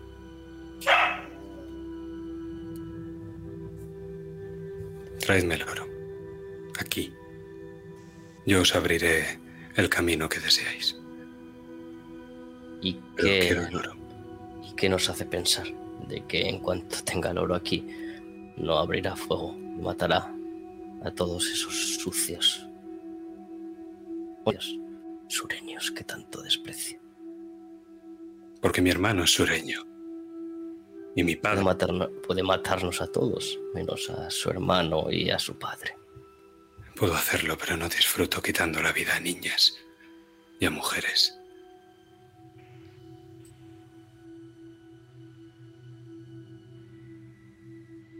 Es fácil. Si no se fía, yo misma esperaré aquí. Yo misma esperaré aquí. Me puede matar tranquilamente después. Pero qui- pero quiero ver cómo deja que esta gente se vaya y sea libre. Y Vivi da un paso al frente y se quita de, del lado del teniente Walters que estaba y se pone al lado de Julien. Te coge la mano. Y yo me quedaré aquí contigo, hermana. No. Por una vez vas a ser libre y vas a hacer lo que quieras. Vivian. Y quiero quedarme aquí.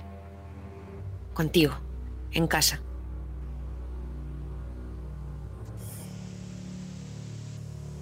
Bien. Te agarro la mano. ¿Y Rose dónde está?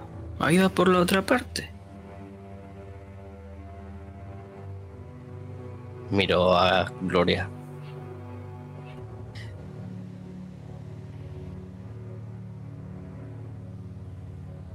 Había dos partes, Julien. Pero lo vamos a dejar ahí mientras vemos que un todavía atontado Walters coge uno de los remos. Y en la plantación, aquellos hombres que estaban en batida de caza empiezan a abrir el paso. Y Camille, al frente de todos estos refugiados, comienzan a irse.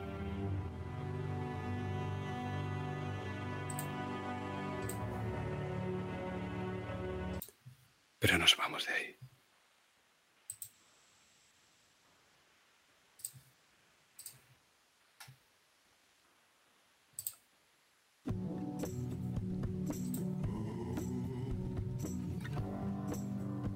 El almacén Rose es esa gran estructura de madera con la bóveda triangular y varios postes que hacen que el techo no se caiga sobre la propia estructura.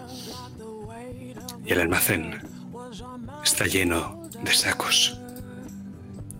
De sacos con los restos de la cosecha, con todo lo que el plantador no había podido vender. Sacos huecos. Sacos que en su interior deberían de guardar flores de algodón. Pero sabes que algunos de ellos guardan algo más que eso. Están apilados los unos con los otros, muy bien colocados, de tal forma que casi generan una especie de laberinto en este almacén. Y reconoces el olor. Entre estas flores de algodón, apiladas en sacos, reconoces un olor. El del... ¿El de quién? Y es que la luz entra de una forma trémula por las ventanas tan cercanas al techo, mientras que dentro se está sumido en una penumbra casi completa. Pero no es eso lo que más te llama la atención, Rose, sino el negro que hay colgando de una de las vigas del techo, del cuello.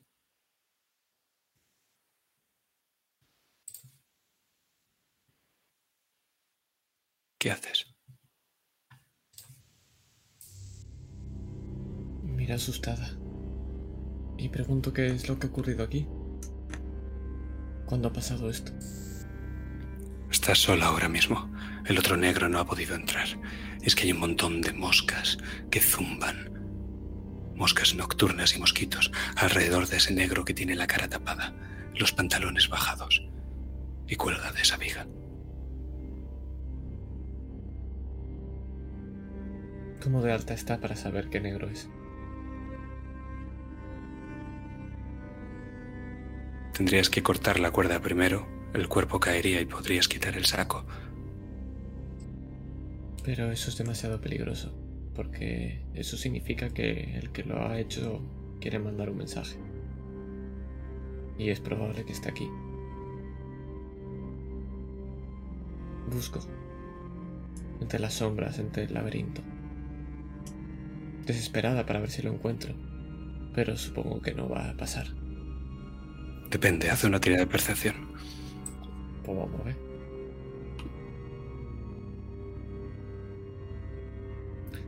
vamos a gastar un, un puntito de experiencia por si acaso.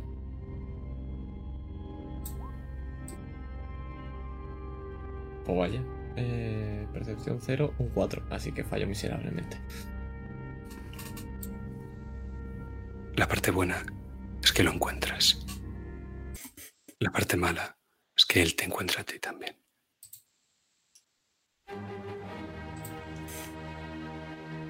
Vaya, vaya, vaya. Negra y Kerger. Esto es el premio gordo. Escuchas el sonido del bastón en las tablas de madera.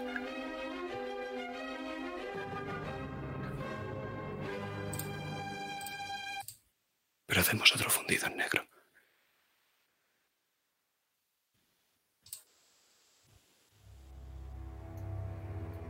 Está bien, vosotras dos de rehenes.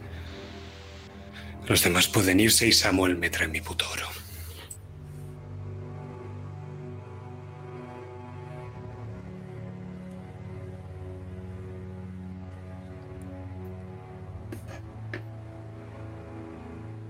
¿Y yo qué hago? Pequeña, tú te irás con tu madre. Mi madre está en Kentucky. Bueno. Gloria, Te vas a ir con tu madre, créeme. Pero siga Camille. No, yo me quedo con Vivi. Gloria. ¿Has escuchado lo que te he dicho antes? Lo de que eras mi hermana. Sí. Es verdad. Eres una Kerger. Y si quieres que tu sitio esté aquí, con nosotras, puedes quedarte. No entiendo muy bien eso de que soy una Kerger. No hace falta que lo entiendas. Y le toco la nariz.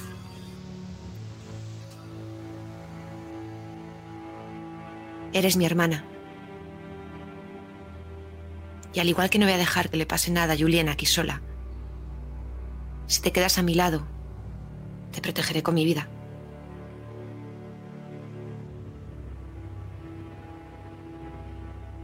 Puede Solo ser. necesito que me protejas. Te protegeré. Te protegeré como la flor de algodón más especial de esta plantación.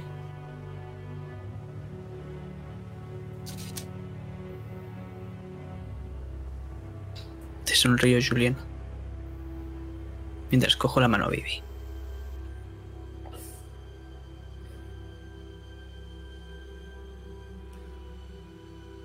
Te miro.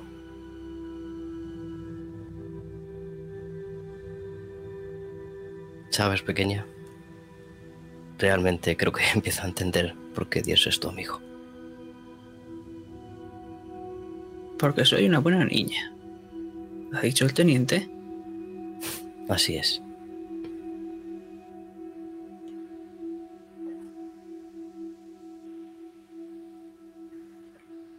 Gloria, si me lo permites.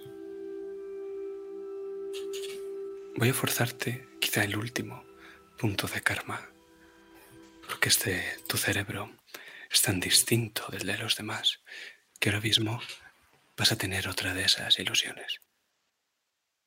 Pero no una placentera. Y es que mientras Samuel Walters está remando lentamente hacia la orilla para dar a todos tiempo para escapar, ves a un demonio justo en su, en su oreja.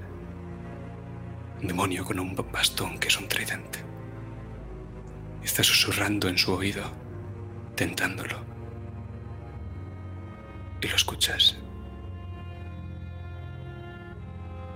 ¿Sabes una cosa, Walters? Hace mucho que no veo a Tom.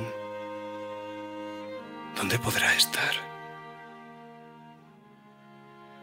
Y dime, ¿le gustaban mucho los azotes?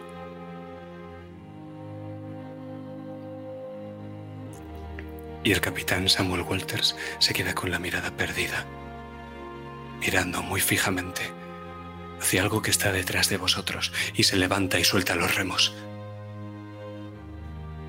Entonces escuchas el restallar de un látigo.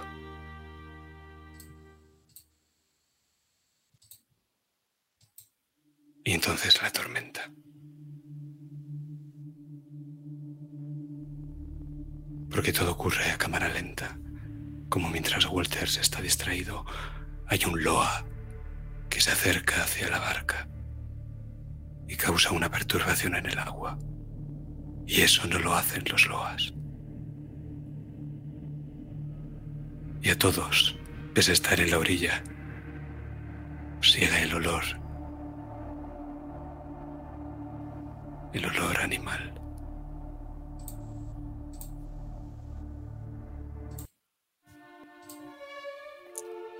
Y de nuevo, Julien, Mozart. Y de nuevo solo en tu cabeza, porque hace tiempo que ya rompisteis el violín para añadirlo a esa barricada. Y eres tú quien lo ve mejor que nadie. Una mano. Una mano negra que surge del río y agarra a Samuel de la pierna. Y la barca comienza a desestabilizarse y hay un par de lingotes que se caen por la borda. Y después de la mano, el brazo y el hombro y la cabeza del negro Jerome. Y en sus ojos, en sus dos ojos bulbosos y amarillos, ves el destello de la codicia.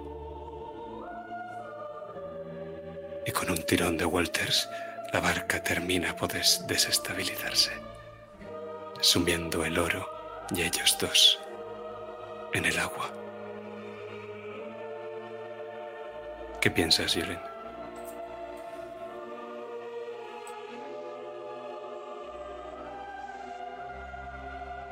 Que debería ser yo la que estaba ahí.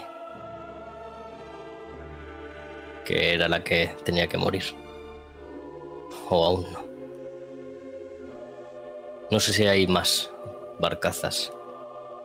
No sé si hay alguna posibilidad de ir. Intentar Nada. ayudarle. Solo nadando. Solo tú y el Mississippi.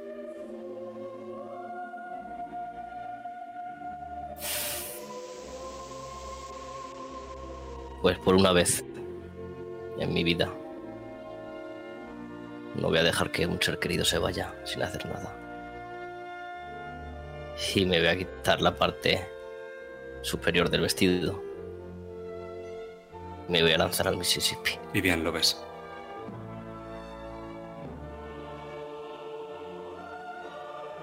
Salgo corriendo, la adelanto, para ser yo la que nade y vaya por Samuels. Vivian con, o sea, Julien con ese vestido, aunque se haya quitado la parte superior, las enaguas, Cancan, todo pesa demasiado. Y no está acostumbrada a nadar en estas aguas, yo sí.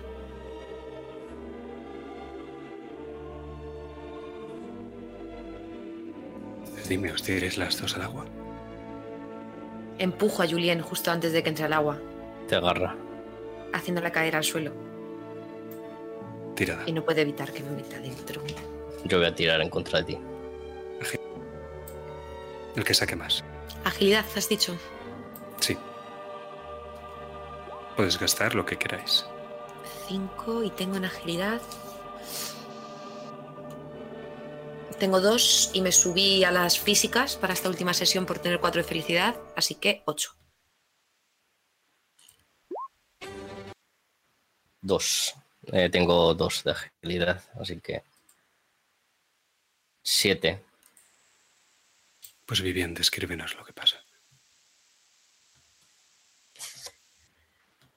Cuando veo a Julien desprendiéndose, intentando desabrochar ese corsé, lo que hago es apartarla, empujarla, haciendo que tropiece con sus propios ropajes. salgo corriendo hacia el agua. Me lanzo de cabeza, como tantas veces he hecho. Y nado en dirección de Samuels. Todo lo rápido que puedo.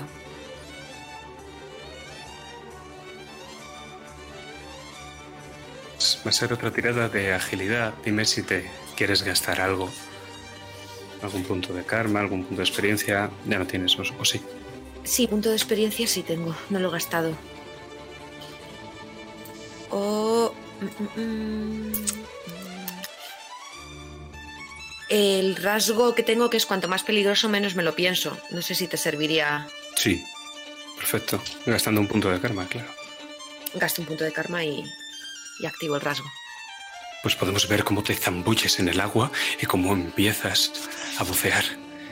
¿Y has buceado alguna vez en un río furioso? Porque las corrientes te empiezan a empujar hacia un lado y hacia otro y podemos ver cómo la cabeza de Vivian sale y se mete otra vez. En su boca entra espuma en su nariz, pero ella exhala como si fuera una ballena y se mete y empieza a bucear y ves esos lingotes de oro pesados que están cayendo. Y al fondo, al fondo de ese río, allá donde se pierde y no puedes ver la tierra, solo ves esas bocas de algodón.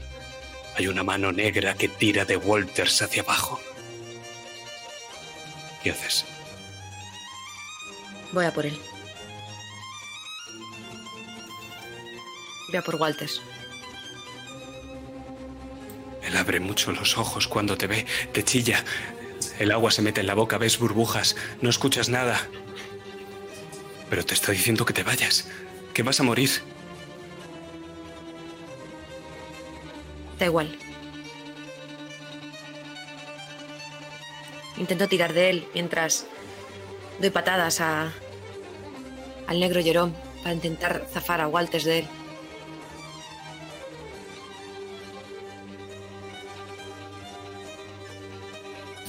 Pues creo que va a ser una tirada de fortaleza.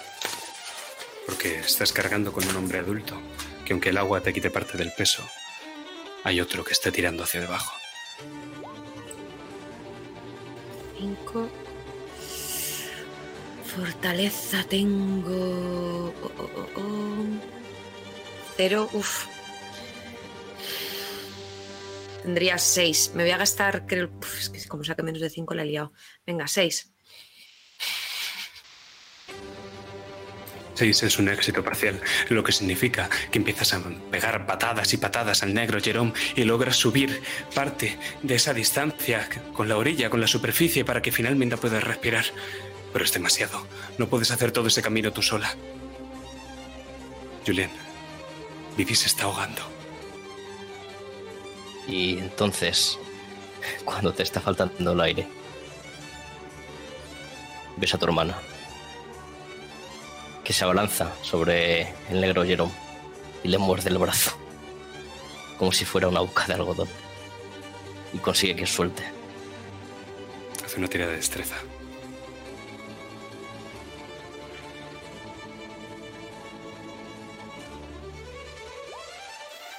Oh.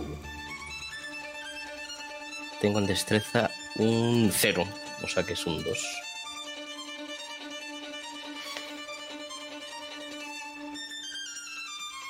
Pues la situación ahora es clara.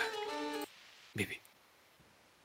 Porque Julien, al morder, ha soltado todo ese aire que tenía. Y ella nunca aprendió a nadar. Tienes dos posibilidades. Una tirada. Samuel o tu hermana. Mi hermana.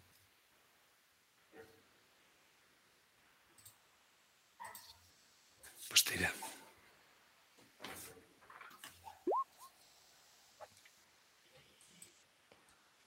¿Qué sería? Fortaleza, si meramente estás intentando tirar de ella hacia arriba, si me lo describes de alguna otra forma, podría ser alguna otra cosa. En vez de, de tirar, quizás sería más empujar, bucear un poco más y empujar a, a Julien para que sea ella la primera que salga a coger aire y pueda agarrarse a la barca.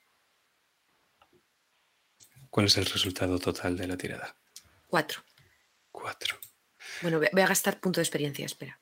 Si gastas un punto de karma, te lo subes a cinco, lo cual ya es un éxito parcial. Vale. Implicaría que las dos subís, pero tú gravemente herida. Vale.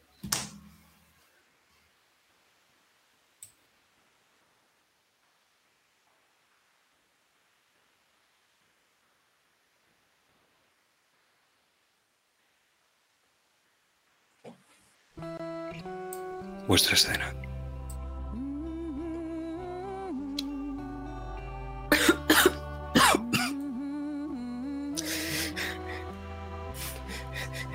Samuel.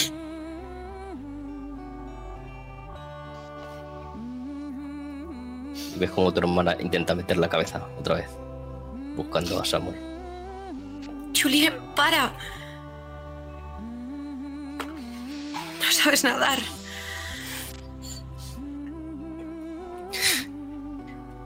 He condenado.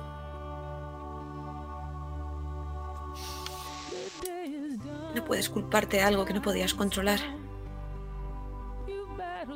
Era yo la que tenía que estar en esta barca. Era yo la que tenía que morir. No, Julien. Si me hubiese ido yo, en vez de mamá, si me hubiese ido yo, en vez de Simon. No, Julien. Tú eres la que te tienes que quedar. Tú eres la señora de esta plantación. Y escúchame bien. Tú eres la que va a hacer de Gloria toda una señorita. Pero la vas a dejar que aprenda a nadar, a montar a caballo y a pelear. Gloria es perfecta. Porque tiene cosas de las dos, Julien.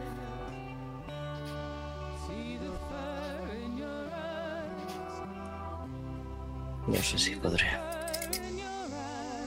Sí, podrás. Porque somos Kerger. No, No, somos Marcha.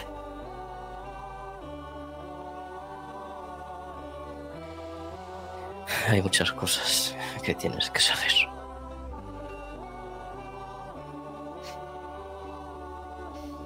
Muchas cosas que todavía no he podido contarte.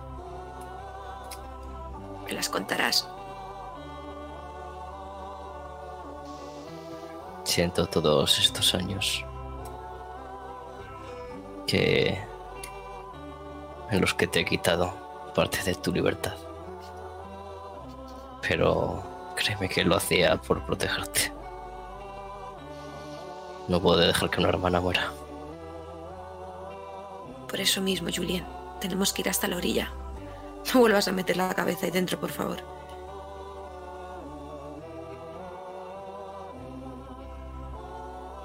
¿Qué crees que pasará? No tiene ahora su hermano ha muerto. No tiene el oro. Pues moriremos peleando. Es lo único que nos queda. Nos queda otra parte del oro. ¿Y Rose? ¿Y Gloria? Porque ya no está allí. Porque Gloria estás viendo cómo tus dos hermanas se zambullen en el agua y a tu lado está Clifton Walters. ¿Qué? Teniente, ¿Qué? el, el- el capitán Hurón, el, el demonio le ha susurrado cosas malas, quería revelar su secreto y ahora está en peligro, se va a morir. ¿Qué dices, niña? Debe ayudarle. Va a morir. Yo debo irme al almacén, está pasando algo. Él estaba mirando allí. Ayúdelaos. Por favor, teniente, sea bueno. Clifton se da la vuelta. Y lo que se puede ver, apenas imperceptible, es el chasquear del látigo que sale hacia afuera y un gemido de dolor.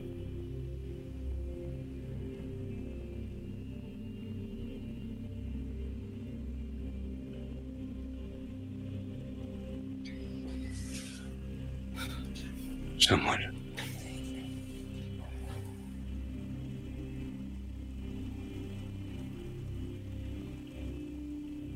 Y me vas a hacer una tirada, Gloria, porque tu intención es que este hombre salve a Samuel Walters, ¿no es así? Sí. Pues es una tirada de manipulación.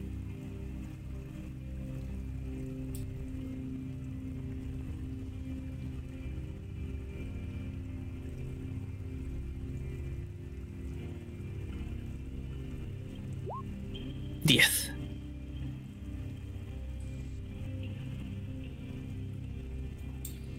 Se escucha como el teniente se zambulle en el agua dejando atrás el sable de caballería. ¿Y tú qué haces, Gloria?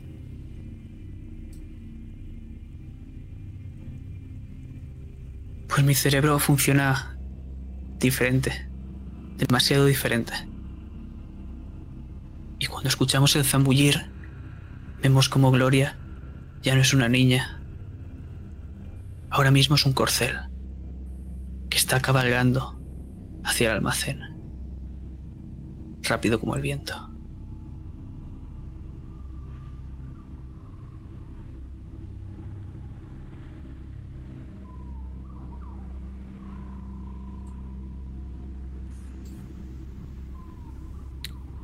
Y te asomas por la puerta.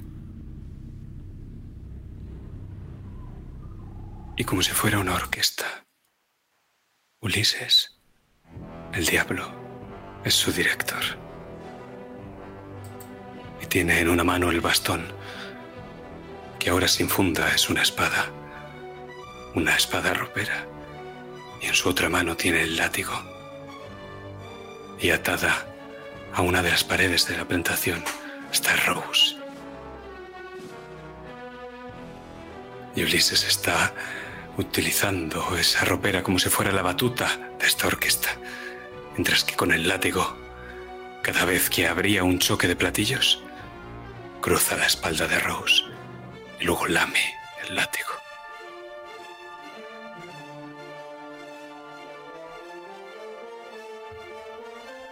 ¿Qué Vamos haces? a morir aquí todos. Cállate, negra.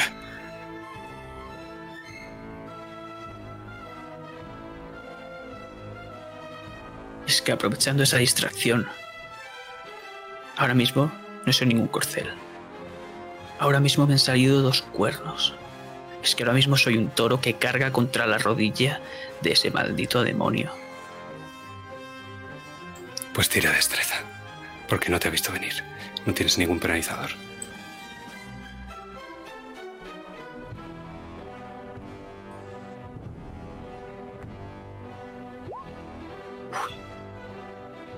Cuánto tengo. Cero. No. Y cargas contra su rodilla y él ahoga un gruñido, te coge como si fueras un gato y te tira al lado de Rose.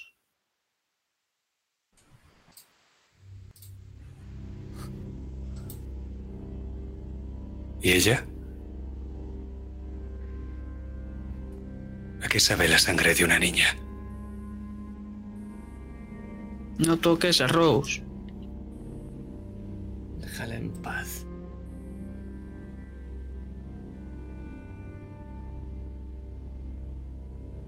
Eso es lo único que tienes, ¿verdad?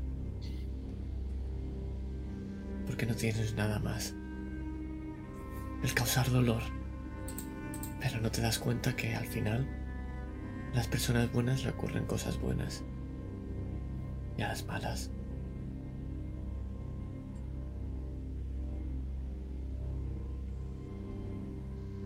No existe Dios. No existe ese bien y ese mal.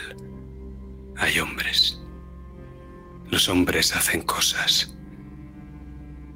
Hacen cosas buenas y hacen cosas malas. No hay castigo. No hay premio.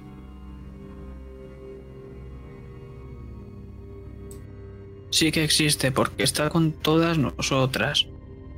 Y ahora mismo está viniendo la gente hacia aquí. Se lo he dicho al teniente. Y te hará mucho daño. Tira el látigo. Lo deja caer. Entonces tendremos que acabar rápido, ¿no?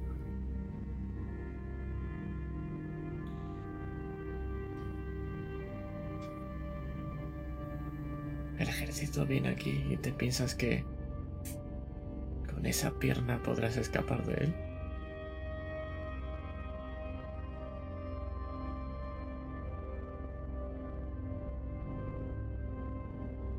No lo sé. Si vosotros podéis huir, yo también puedo. Al fin y al cabo solo sois un par de negras.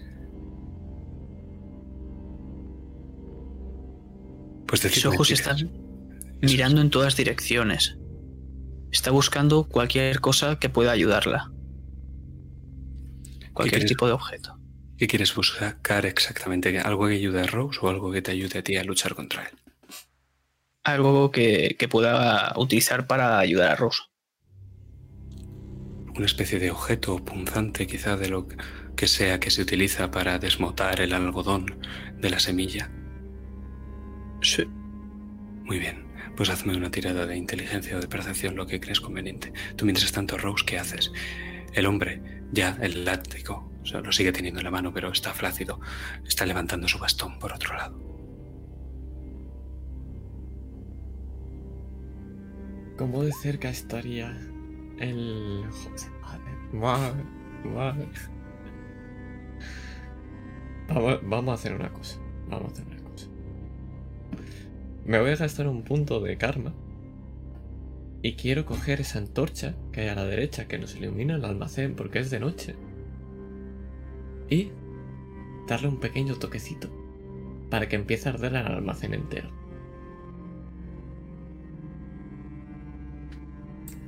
Y el punto de karma es porque eres una tormenta, ¿verdad? Efectivamente. Muy bien.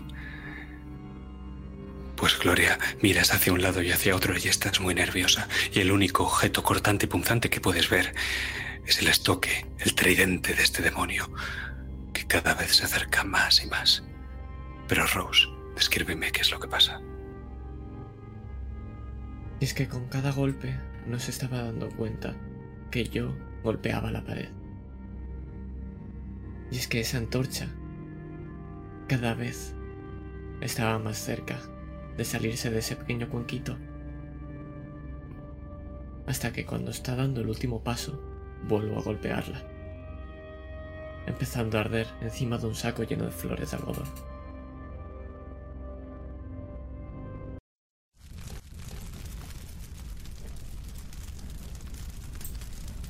¿Qué has hecho, negra? Vega, con el bastón. Hacia arriba, hacia abajo lo podéis esquivar, solo estás atada por las manos. ¿Qué has hecho, negra? Si yo no salgo de aquí, tú tampoco. Es un juego, ¿no? Vamos a jugar, rodeados de llamas en el infierno. Levanta el bastón otra vez mientras vemos que es que las flores de algodón arden como nada que habéis visto antes y el fuego se va propagando, propagando hasta que llega al borde de uno de estos sacos que una vez arde la arpillera revela un resplandor dorado.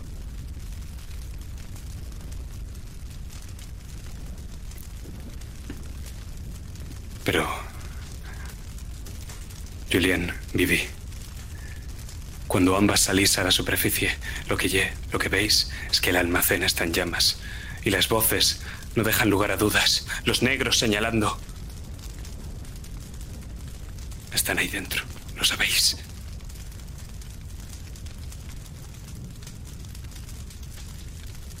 ¿Cómo estoy herida?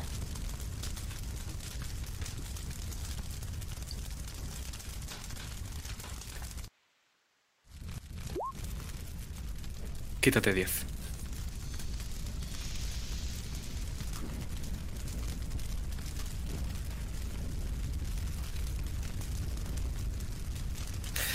Estoy a tres, ¿eh?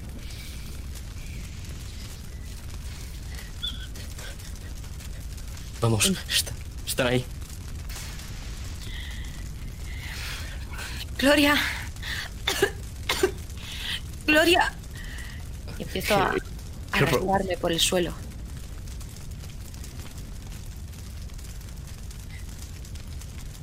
Y tu hermana tira de ti como puede. Y me imagino que por el camino nos hemos cruzado con el teniente. No, no ha salido del agua. Ni él ni el capitán Walters. Volviendo a la orilla, me refiero.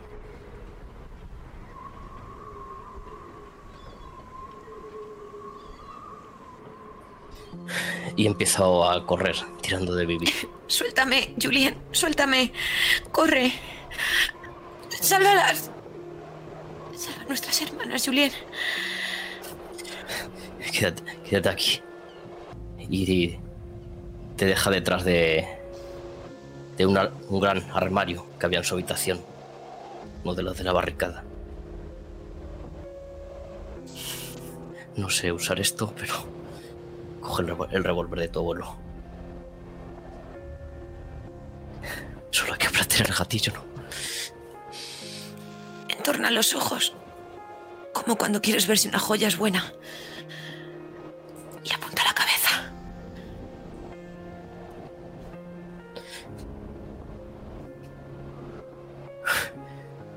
Quédate aquí. No te muevas. ¿No ves que no puedo? ¡Corre! Te da un beso en la frente y se va. Y se ha quitado los tacones, ya va descalza. Empapada y con un revólver. Cuida de ellos, Vivian. Es una niña muy especial.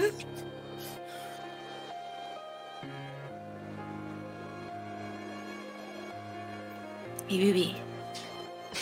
No iba a ser la única vez que le hiciese caso a Julien. Va a coger ese sable que ha dejado en la orilla el teniente Walters y arrastrándose como una boca de algodón se va a encaminar al almacén. Y esto es algo que tu hermana no ve, porque está corriendo. Y ahora vemos, en ese infierno de llamas, como este demonio ha acorralado a Gloria y a Rose. Y ambas se miran, sabiendo que quizás sea su último momento. ¿Qué se dicen?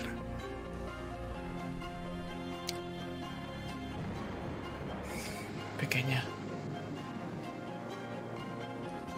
Es el momento de que Dios aparezca. Dios estaba siempre con nosotros, pero falta mi ángel guardián. No te preocupes, todo estará bien, Rose. Y cierro los ojos.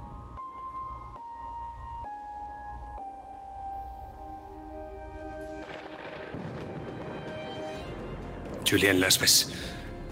Ha alzado esa espada ropera. Solo le hace falta un golpe. ¿Qué haces? Si hay suficiente tiempo, me intento acercar lo máximo posible y entro en el almacén.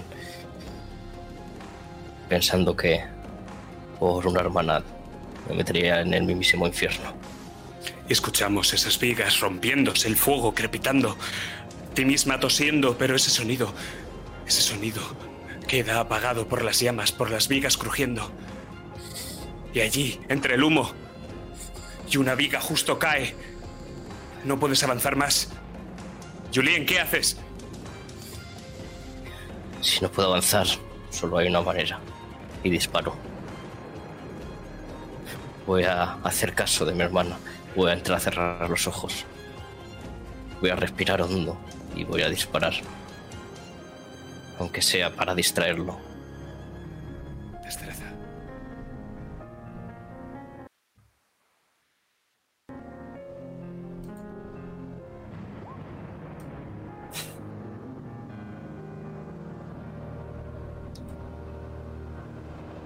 Un 1 y en destreza tengo un 2.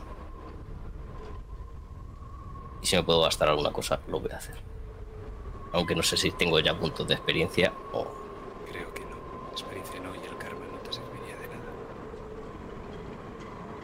Sería un 3. el disparo sale. Muy, muy lejos de su objetivo. Pero bien.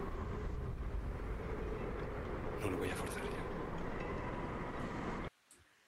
Te queda un punto de karma, ¿no es así? Y creo que cuanto menos peligroso, y te digo que es muy peligroso pasar por debajo de esa viga que ha impedido el acceso a tu hermana. Pero tú ahora eres una serpiente, ¿no? Soy una serpiente. Una serpiente azul. Como esas que era con Gloria. Y reptando. Con el sable en mi mano. Llego a la espalda de Ulises Mallory.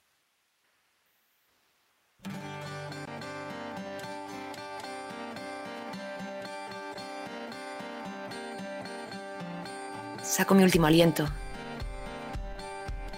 Me incorporo.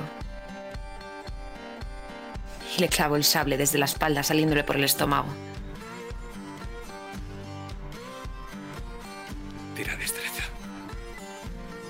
Vas a hacer. Clavas ese sable, lo ensartas y él se gira, retorciéndose. Tú. Nunca hay que meterse con una Kerger. Negro.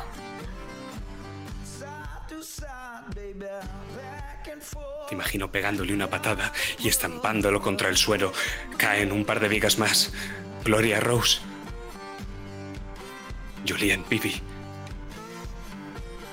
Decidme, ¿cómo acabáis con Ulises Mallory?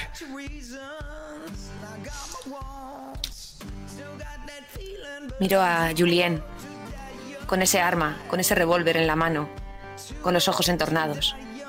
Y le animo a que se acerque, para que sea ella la que le dispare en la cabeza, a bocajarro. Y te asiente.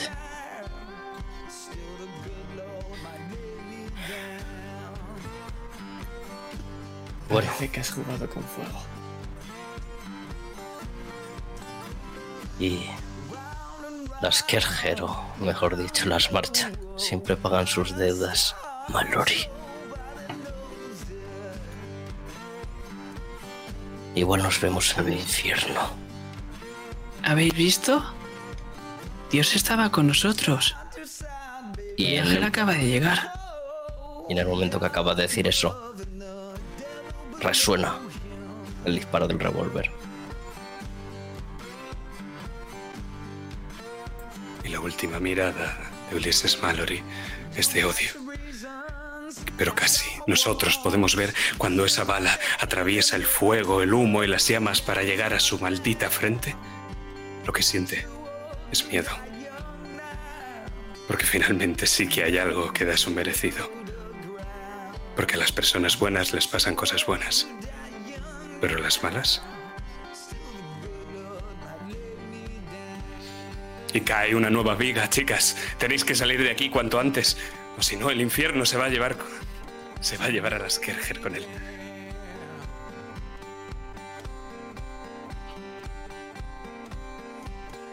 ¡Rápido! Gloria, corre. Corre fuera. Arrastro a mis hermanas, que están mal heridas. Tiro de todas y yo voy a salir la última. Pues hazme. Si eres tú quien está tirando de todas, es una tirada tuya de fortaleza. Yo quiero gastarme un punto de karma. Porque soy más lista de lo que conviene por su propio bien. Y estoy muy atenta a esas vigas que están cayendo. Y quiero avisarle a Julien de dónde tiene que pisar y dónde no. Lo veo genial. Voy a interpretar esto como que te puede dar una especie de punto nuevo de experiencia para que vuelvas a repetir esa tirada. ¿Qué te parece? Ok. Ok. Vale, es un 5. Es un éxito parcial. Lo que significa que empiezas a tirar de Vivi. Y Gloria va mirando hacia arriba y va chillando, pero nosotros no lo oímos y ya no oímos el crepitar del fuego. Y tiras de Vivi, de Vivi, la tiras y tiras. Y cuando llegas a la mitad del almacén te das cuenta de que solo tienes fuerza para una de ellas. Rose o Vivi.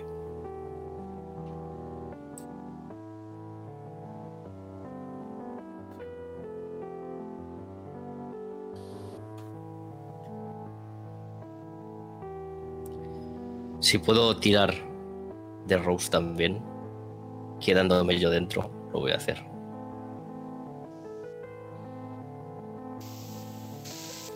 Pues te voy a dar un punto de karma. Tú me dirás si lo gastas o no. Lo gasto. Es que siempre tienes que ser el centro de atención, ¿verdad, Julien Kerger? Tu escena. Tiro. Y tiro de. como puedo de las tres. Eh, de Gloria. Que sale la primera de ese infierno. Y luego va Vivi. Y la miro. Y ve como con la, la llama del fuego de- están esos destellos de las joyas, las esmeraldas verdes de vuestra madre. Y por último, tiro de Rose y la empujo para que salga. Y caigo al suelo, rendida. Y las miro a las tres. ¿Qué le dices, Y Rose? ¿Qué le dices cuando ambas cruzáis las miradas y entiendes lo que está haciendo por ti?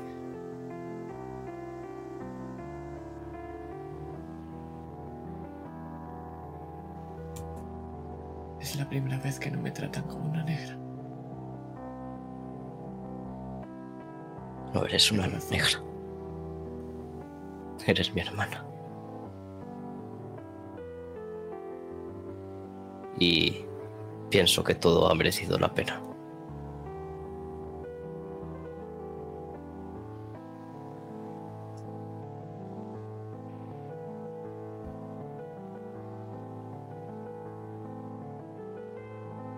Pues de nuevo.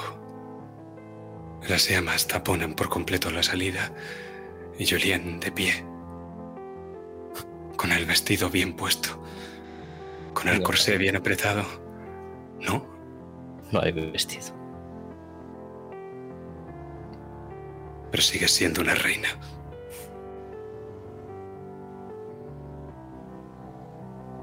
¿Estarías dispuesta a sacrificarlo todo? Por supuesto. Todo. Pues dime, ¿qué es lo último que vemos y que piensa Julien Kerger ahora marchando?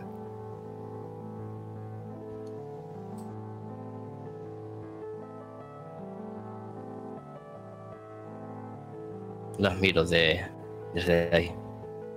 Y mi libertad ha merecido la pena. Porque ahora es cuando la he encontrado realmente.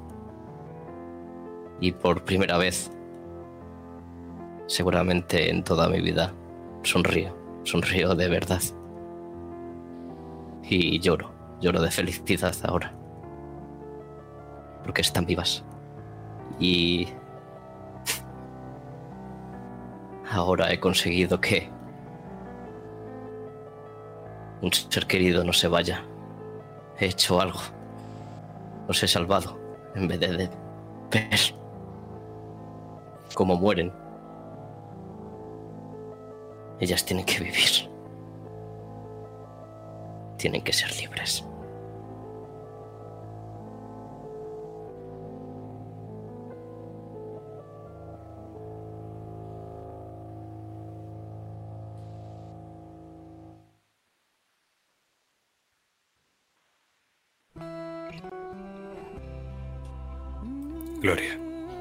Vivi, Rose, vuestra escena.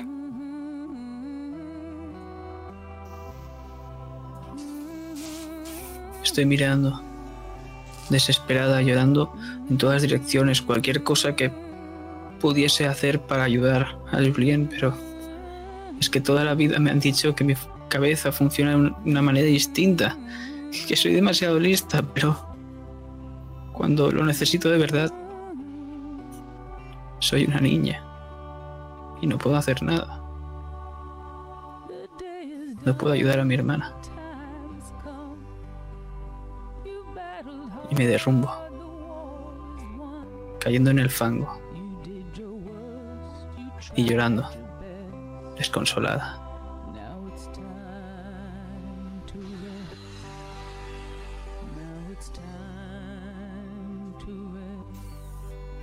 Vivi está muy mal herida.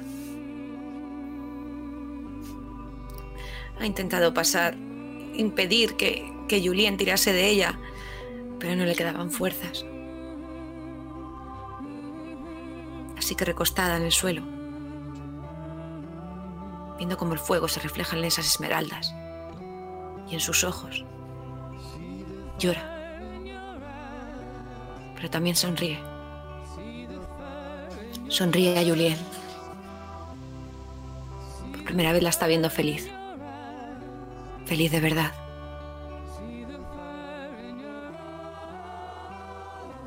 Y piensa en esa misma mañana, cuando la vio con esas joyas por primera vez puestas, con su calcetín roto tras robar ese sable. Y sonríe. Sonríe, porque al final, las dos juntas eran parte de un todo. El blanco y el negro, que juntos son la combinación perfecta. Entonces mira a Rose y a Gloria y sonríe. Pero no puede más. Y antes, descansar. antes de desfallecer, puedes ver a Julien rodeada de Simon, tu madre y tu abuelo. En ese momento están con ella.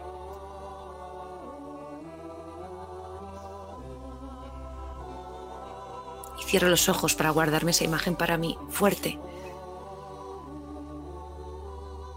Para que no desaparezca nunca.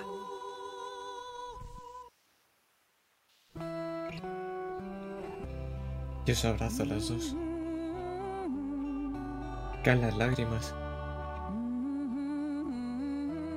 Pero no debéis llorar. Porque lo que nos ha dado es más importante que nuestras lágrimas. Porque por ella estamos aquí. Porque el mundo no solo mira por sí mismo. Porque Julián nos ha regalado ese mundo.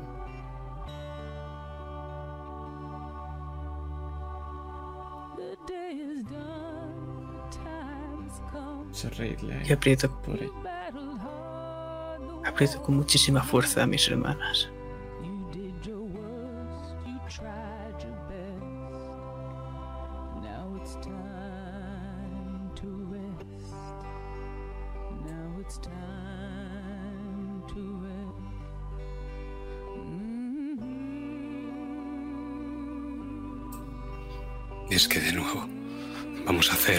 Cenital mientras vemos. Mientras vemos al fin a estas flores de algodón juntas. Y quiero que miremos hacia el cielo. Porque todo lo bueno llega a su fin. Y todo lo malo también. Y esta tormenta ya ha pasado. Y lo que veis ahora, más allá de las ruinas de ese almacén, es un sol naciente que cubre con su luz la marisma y el bosque y el Mississippi, que ya no está furioso. Y el sol va iluminando lentamente los campos yermos, pasto de la guerra. Pero no, eso al sol no le importa.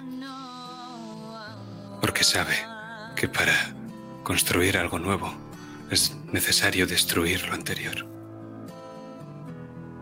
Y sabe que todo, hasta el progreso, hasta la cosecha, necesita un sacrificio. Y así, la última imagen que nos va a regalar este sol naciente es una de las cuatro. Juntas. Cuatro preciosas y solitarias flores de algodón. Porque una vez se ha sacrificado todo, lo único que se puede hacer es comenzar de nuevo.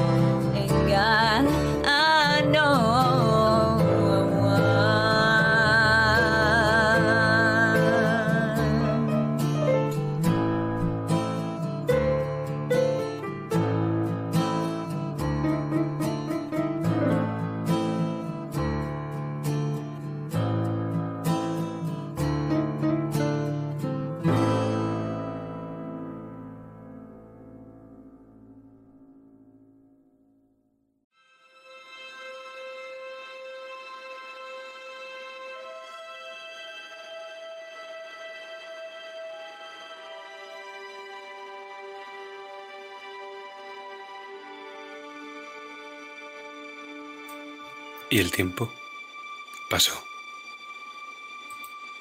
Y el 4 de julio de 1863, Vicksburg fue finalmente tomada por las tropas de la Unión, que pasaron a controlar todo el Mississippi y partieron en dos el territorio confederado. Pero la guerra todavía duraría dos años más, los dos años más sangrientos. El general Lee de los Estados Confederados finalmente rindió su ejército de Virginia el 9 de abril de 1865. La Guerra Civil Estadounidense, también conocida como la Guerra de Secesión, terminó formalmente el 4 de noviembre de 1865, con la rendición de la última unidad rebelde. Los cuatro años de la guerra se saldaron con un cómputo que asciende a 419.000 pérdidas humanas por parte de ambos bandos. Y muchos más heridos. Y no solo en la carne. Las heridas Las heridas tardarían en cerrarse, si es que alguna vez lo han hecho. El 14 de abril de ese mismo año, del 1865, el presidente Abraham Lincoln fue asesinado por un disparo en la cabeza por un simpatizante del sur. Poco antes de su muerte, el Congreso de los Estados Unidos había aprobado la decimotercera enmienda a la Constitución de los Estados Unidos, prohibiendo así la esclavitud. Y los esclavos negros del sur fueron liberados, así como se prohibía el comercio con los mismos.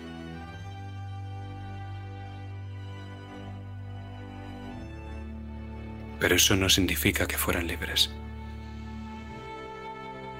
Esta enmienda y las siguientes no solo acabaron con la esclavitud, también otorgaron a la población negra la ciudadanía. Y mientras la esclavitud terminaba, la segregación, no mucho mejor, comenzaba. Y la situación continuaría así legalmente hasta los años 60 del siglo pasado.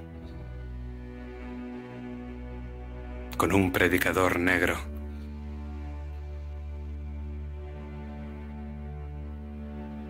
¿Conocía este predicador a Moisés? ¿Le habían contado su historia? ¿Quién sabe?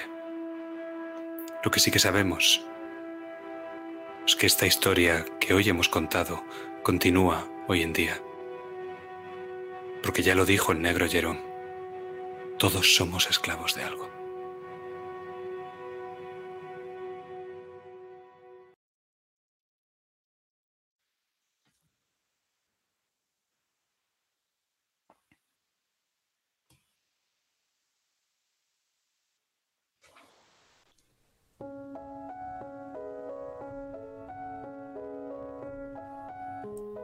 Un piano suena.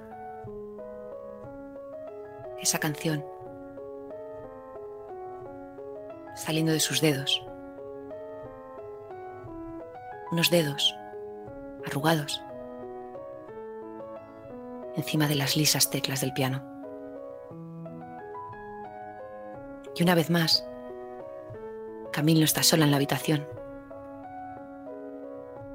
Imágenes se suceden a su alrededor, como fantasmas bailando, ocupando toda la estancia.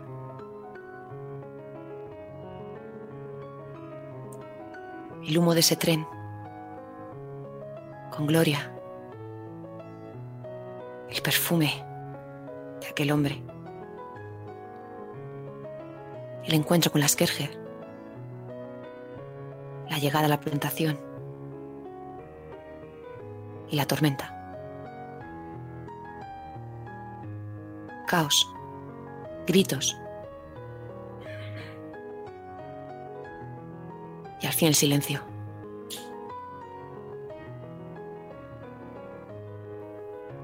Mi vuelta, alejándome de ese humo.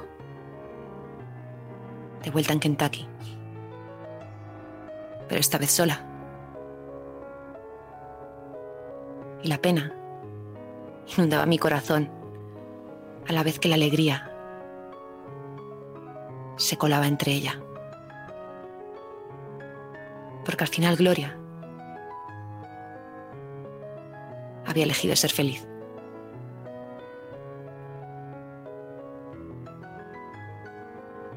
Podemos ver a una Camille trabajando entre papeles ayudando con sus propias manos a instalarse a esa nueva gente, a esos negros que había hecho llegar hasta su hasta su casa en Kentucky, hasta sus terrenos, ayudándoles a construir una vida, una vida digna, porque aunque su color de piel sea distinto, también son personas. Fueron pasando los años podemos ver a Camille sin parar, haciéndose, abriéndose paso en un mundo de hombres, un mundo de negocios, apagando a esa niña, esa niña ilusa, que vimos tocar por primera vez esta canción, que creía que el amor debía ser verdadero. Empezó a viajar, a conocer mundo. Sus negocios se fueron extendiendo. Llegaron hasta Europa, acabando en un pequeño pueblo de un país muy lejano.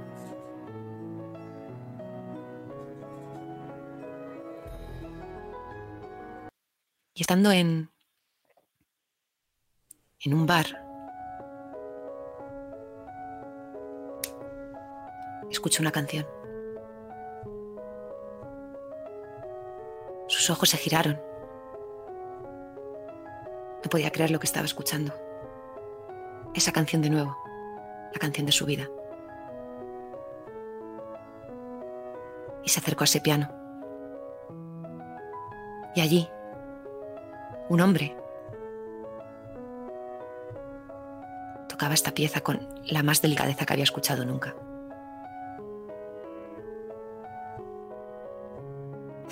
Parecía que estaba viviendo esta escena otra vez. Pero esta vez al revés.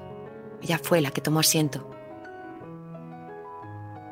Y empezaron a tocar a cuatro manos esa canción. Pero la historia no se estaba repitiendo. Esta vez, ese hombre, ese europeo, no tenía que esconderse de su amor. No tenían que alquilar casas en Nueva Orleans para dar rienda suelta a su pasión.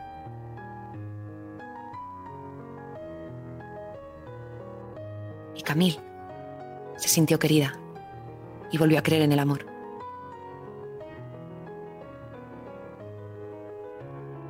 Y hoy toca por última vez esa pieza, mientras su vida se apaga.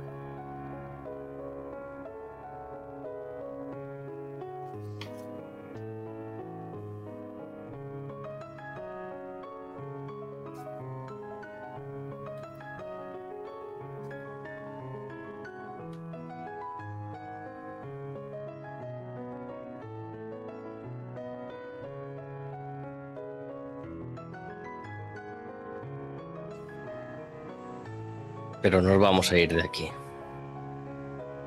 Y vamos a volver al Mississippi, al sur.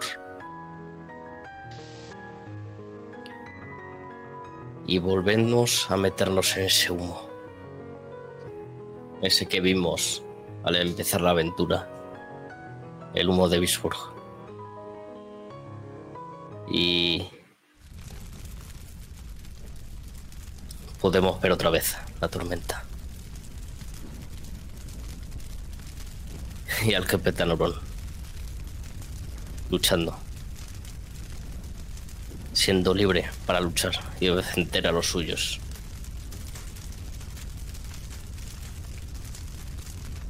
Sacrificándose por gente que ni es familia suya, ni amigos, ni siquiera conocidos. Pero finalmente la ciudad cae. Y dejamos de escuchar los disparos. Dejamos de ver el humo. Y ahora escuchamos unos grilletes. Ahora los lleva él.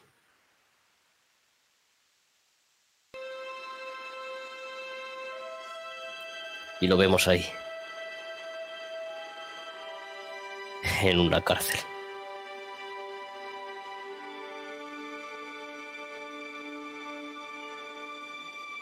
Ya no hay libertad. Y ahora siente todo el mal que había hecho. Siente lo que es llevar unos grilletes y ser el esclavo.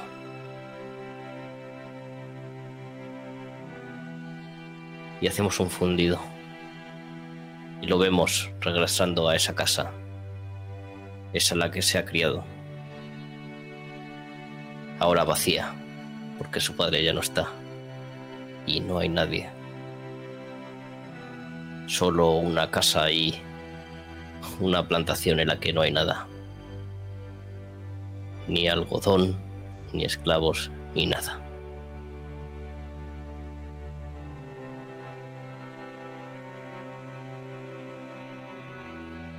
A pesar de ello, vemos cómo sigue trabajando,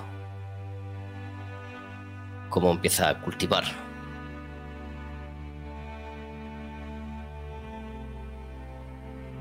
Cómo contrata poco a poco a gente y va haciendo que todo florezca de nuevo. Se sacrifica. Se sacrifica porque el que fue su hogar y sigue siéndolo vuelva a florecer.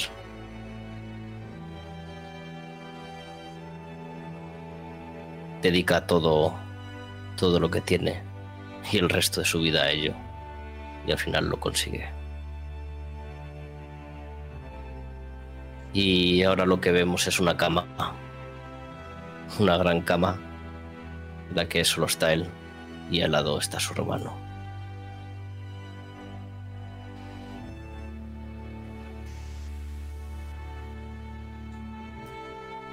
Y al otro lado de la cama, un criado que llora.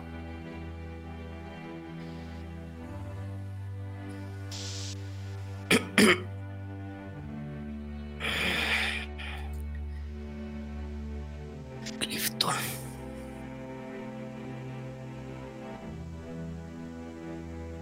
No, Samuel. Tú eres el pequeño. No. Esas fiebres no te van a llevar, hermano.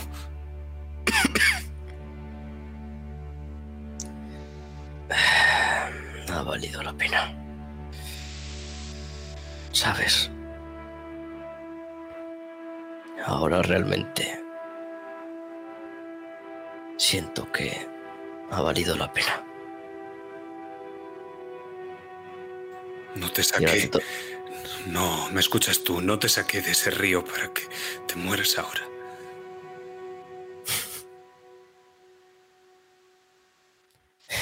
¿Y cómo me vas a salvar ahora, hermanito?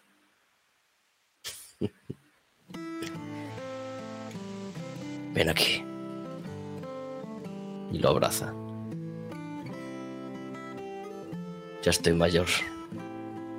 Y es hora de afrontar el final. Cuida de esta plantación. No dejes que toda se vuelva a marchitar.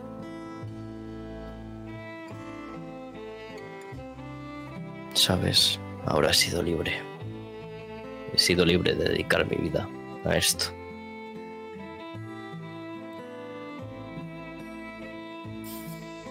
Igual no tanto como me hubiese gustado. ¿Sabes a lo que me refiero?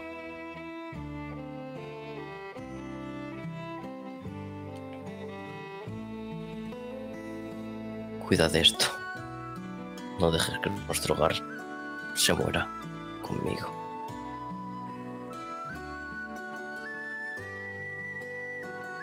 No morirá. Te lo prometo, hermano. Bien.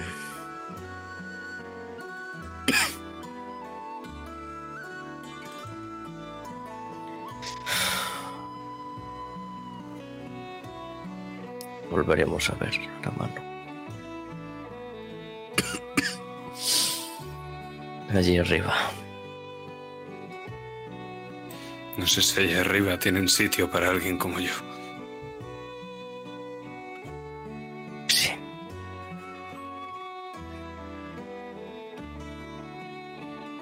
Estoy muy seguro de que sí.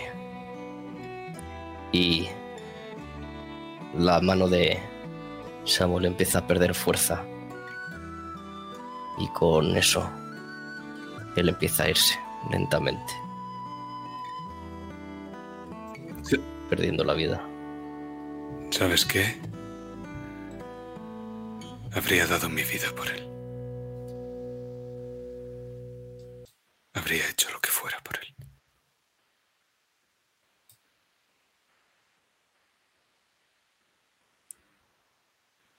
Y salimos por esa ventana.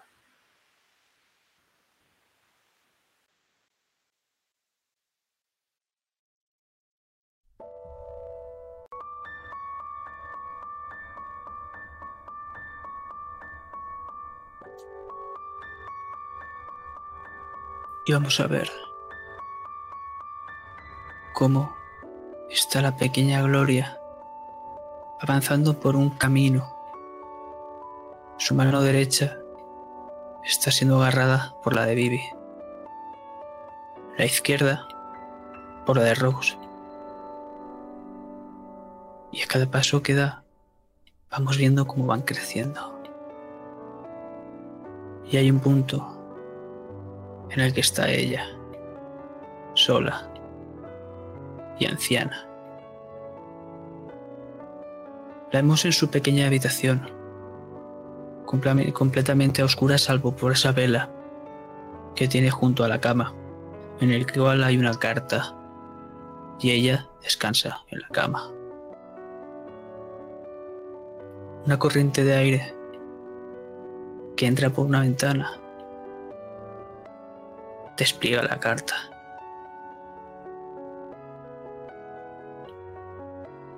Mi querida nieta, me encantaría poder decirte esto yo misma. Pero yo ya estoy demasiado mayor.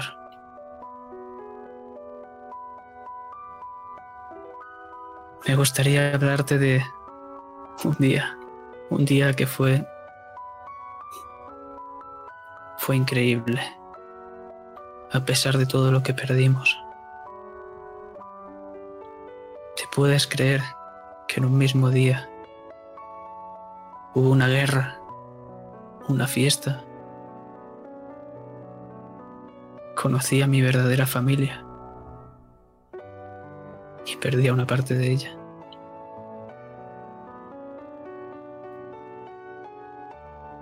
Es por eso que estas joyas que llevo hoy aquí, que he heredado de mis hermanas, ahora las vas a heredar tú. Porque esto significa la pequeña esperanza, el amor, lo que se necesita para seguir adelante. Porque sí, tú, mi pequeña nieta Julien, quiero que continúes con lo que no pudo vivir mi pequeña hermana. Porque da igual si te gustan las mujeres, si te gustan los hombres,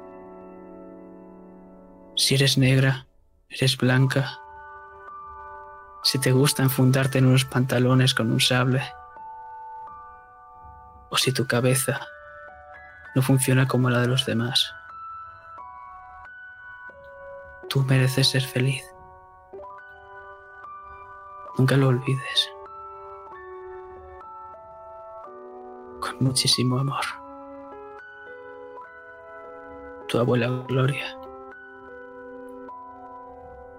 Y vemos cómo esas manos empiezan a caer encima de la cama. Esas viejas manos. Empiezan a cerrarse esos ojos. Pero de golpe se vuelven a abrir. Y se levanta de la cama.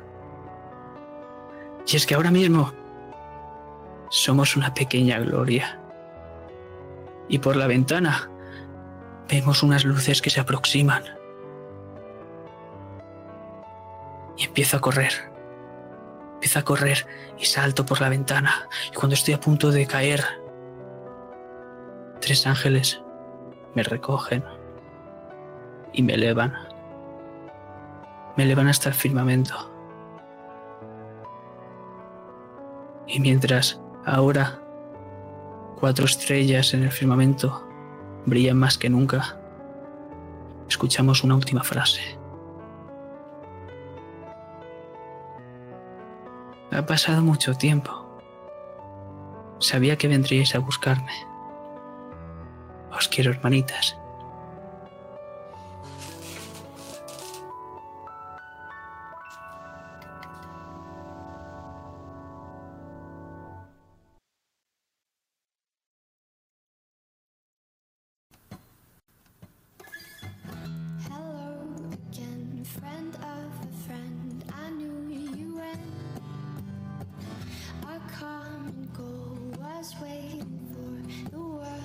Perdiéndonos en esos pasos, viendo crecer a las tres flores de algodón. Una ráfaga de viento nos distrae, levantando una polvareda elevando unas hojas secas hasta llegar a la cima de una montaña.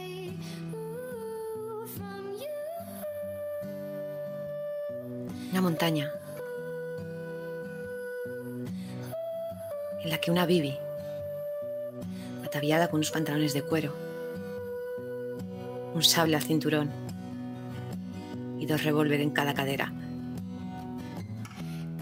está sentada.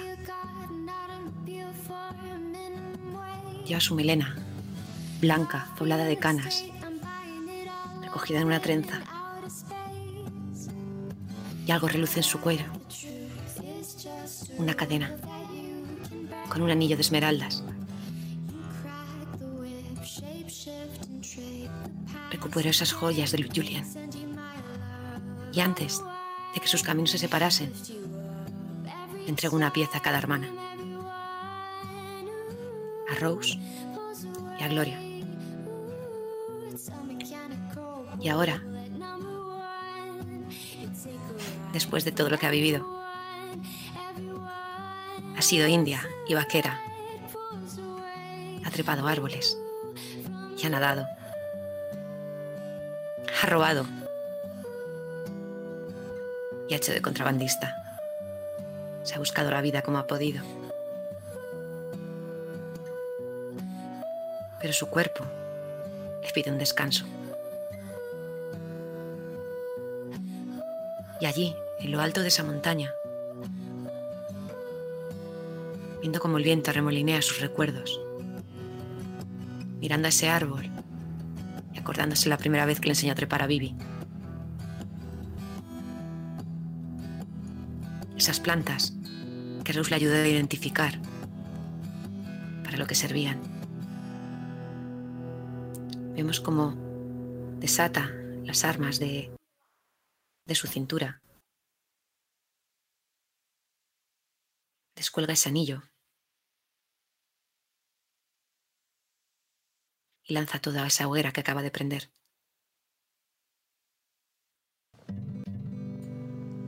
Y la vemos internarse dentro de la montaña a emprender un nuevo viaje. Pero esta vez no es para su cuerpo. Es para su alma. Porque Vivi no va a dejar de llamar a las puertas del cielo. Ha pasado mucho tiempo, hermana. Julien.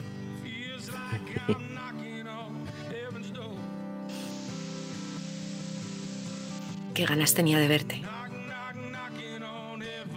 Al final llevé joyas. Al final me has acabado haciendo caso, ¿eh?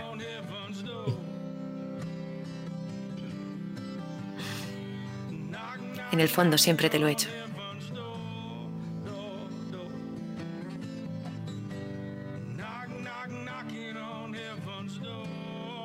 Te abraza.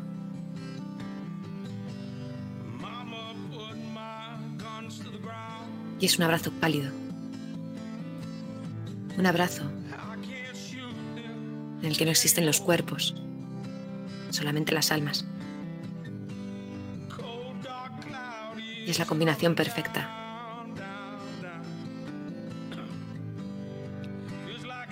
Tan opuestas,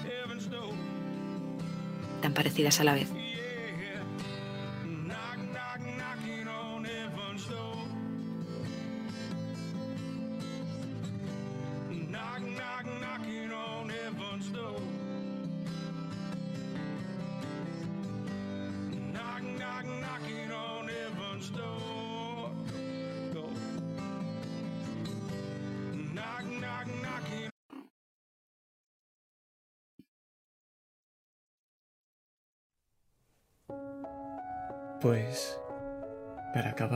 Una luz que nos ciega. Y es el resplandor al entrar a un edificio. Y esta enorme sala la vemos lleno de gente. Mesas por doquier, camareros que sirven, comida y copas. Pero los reconocemos. Porque al fondo vemos a Aaron acompañando a un piano con su violín. Y podemos ver la sonrisa del gordo Ben como nos acompaña a una mesa. Pues estamos en un restaurante. Aunque hay un problema. Y es que todos son negros. Si eso supusiera un problema, ¿verdad? Pero el mundo no es justo. Y es que por las ventanas vemos las miradas de las gentes. Pero por suerte el mundo no mira solo por sí solo. Y vemos como dentro de este edificio también hay blancos. Blancos que comen, sentados en las mesas. Y blancos que sirven, juntos a estos negros. Y mientras avanzamos nos sentamos en una mesa. Y es que vemos cómo se acerca una mujer.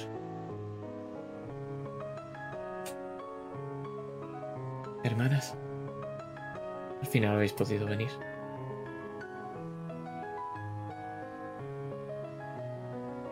¿Cómo íbamos a perdérnoslo? Es una invitación que no podíamos rechazar. Ha sido difícil convencer a tu madre, Gloria. Pero me ha dado el permiso. Y hemos podido abrir el restaurante. Me alegro muchísimo. canción.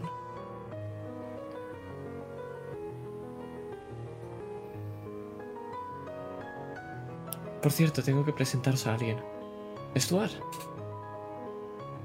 Veis a un hombre negro en- con un traje reluciente que se aproxima. Hola, cariño. ¿Qué tal? Mira, ¿Y ellas? mis- son mis hermanas, de las que te hablé. Ah, sí. Rose me ha hablado muchísimo de vosotras. Espero que cosas buenas. No le contado Bueno. nada de te lo prometo. Lo puedo contar yo ahora. Tomad asiento. Además, no es la única noticia que quería daros.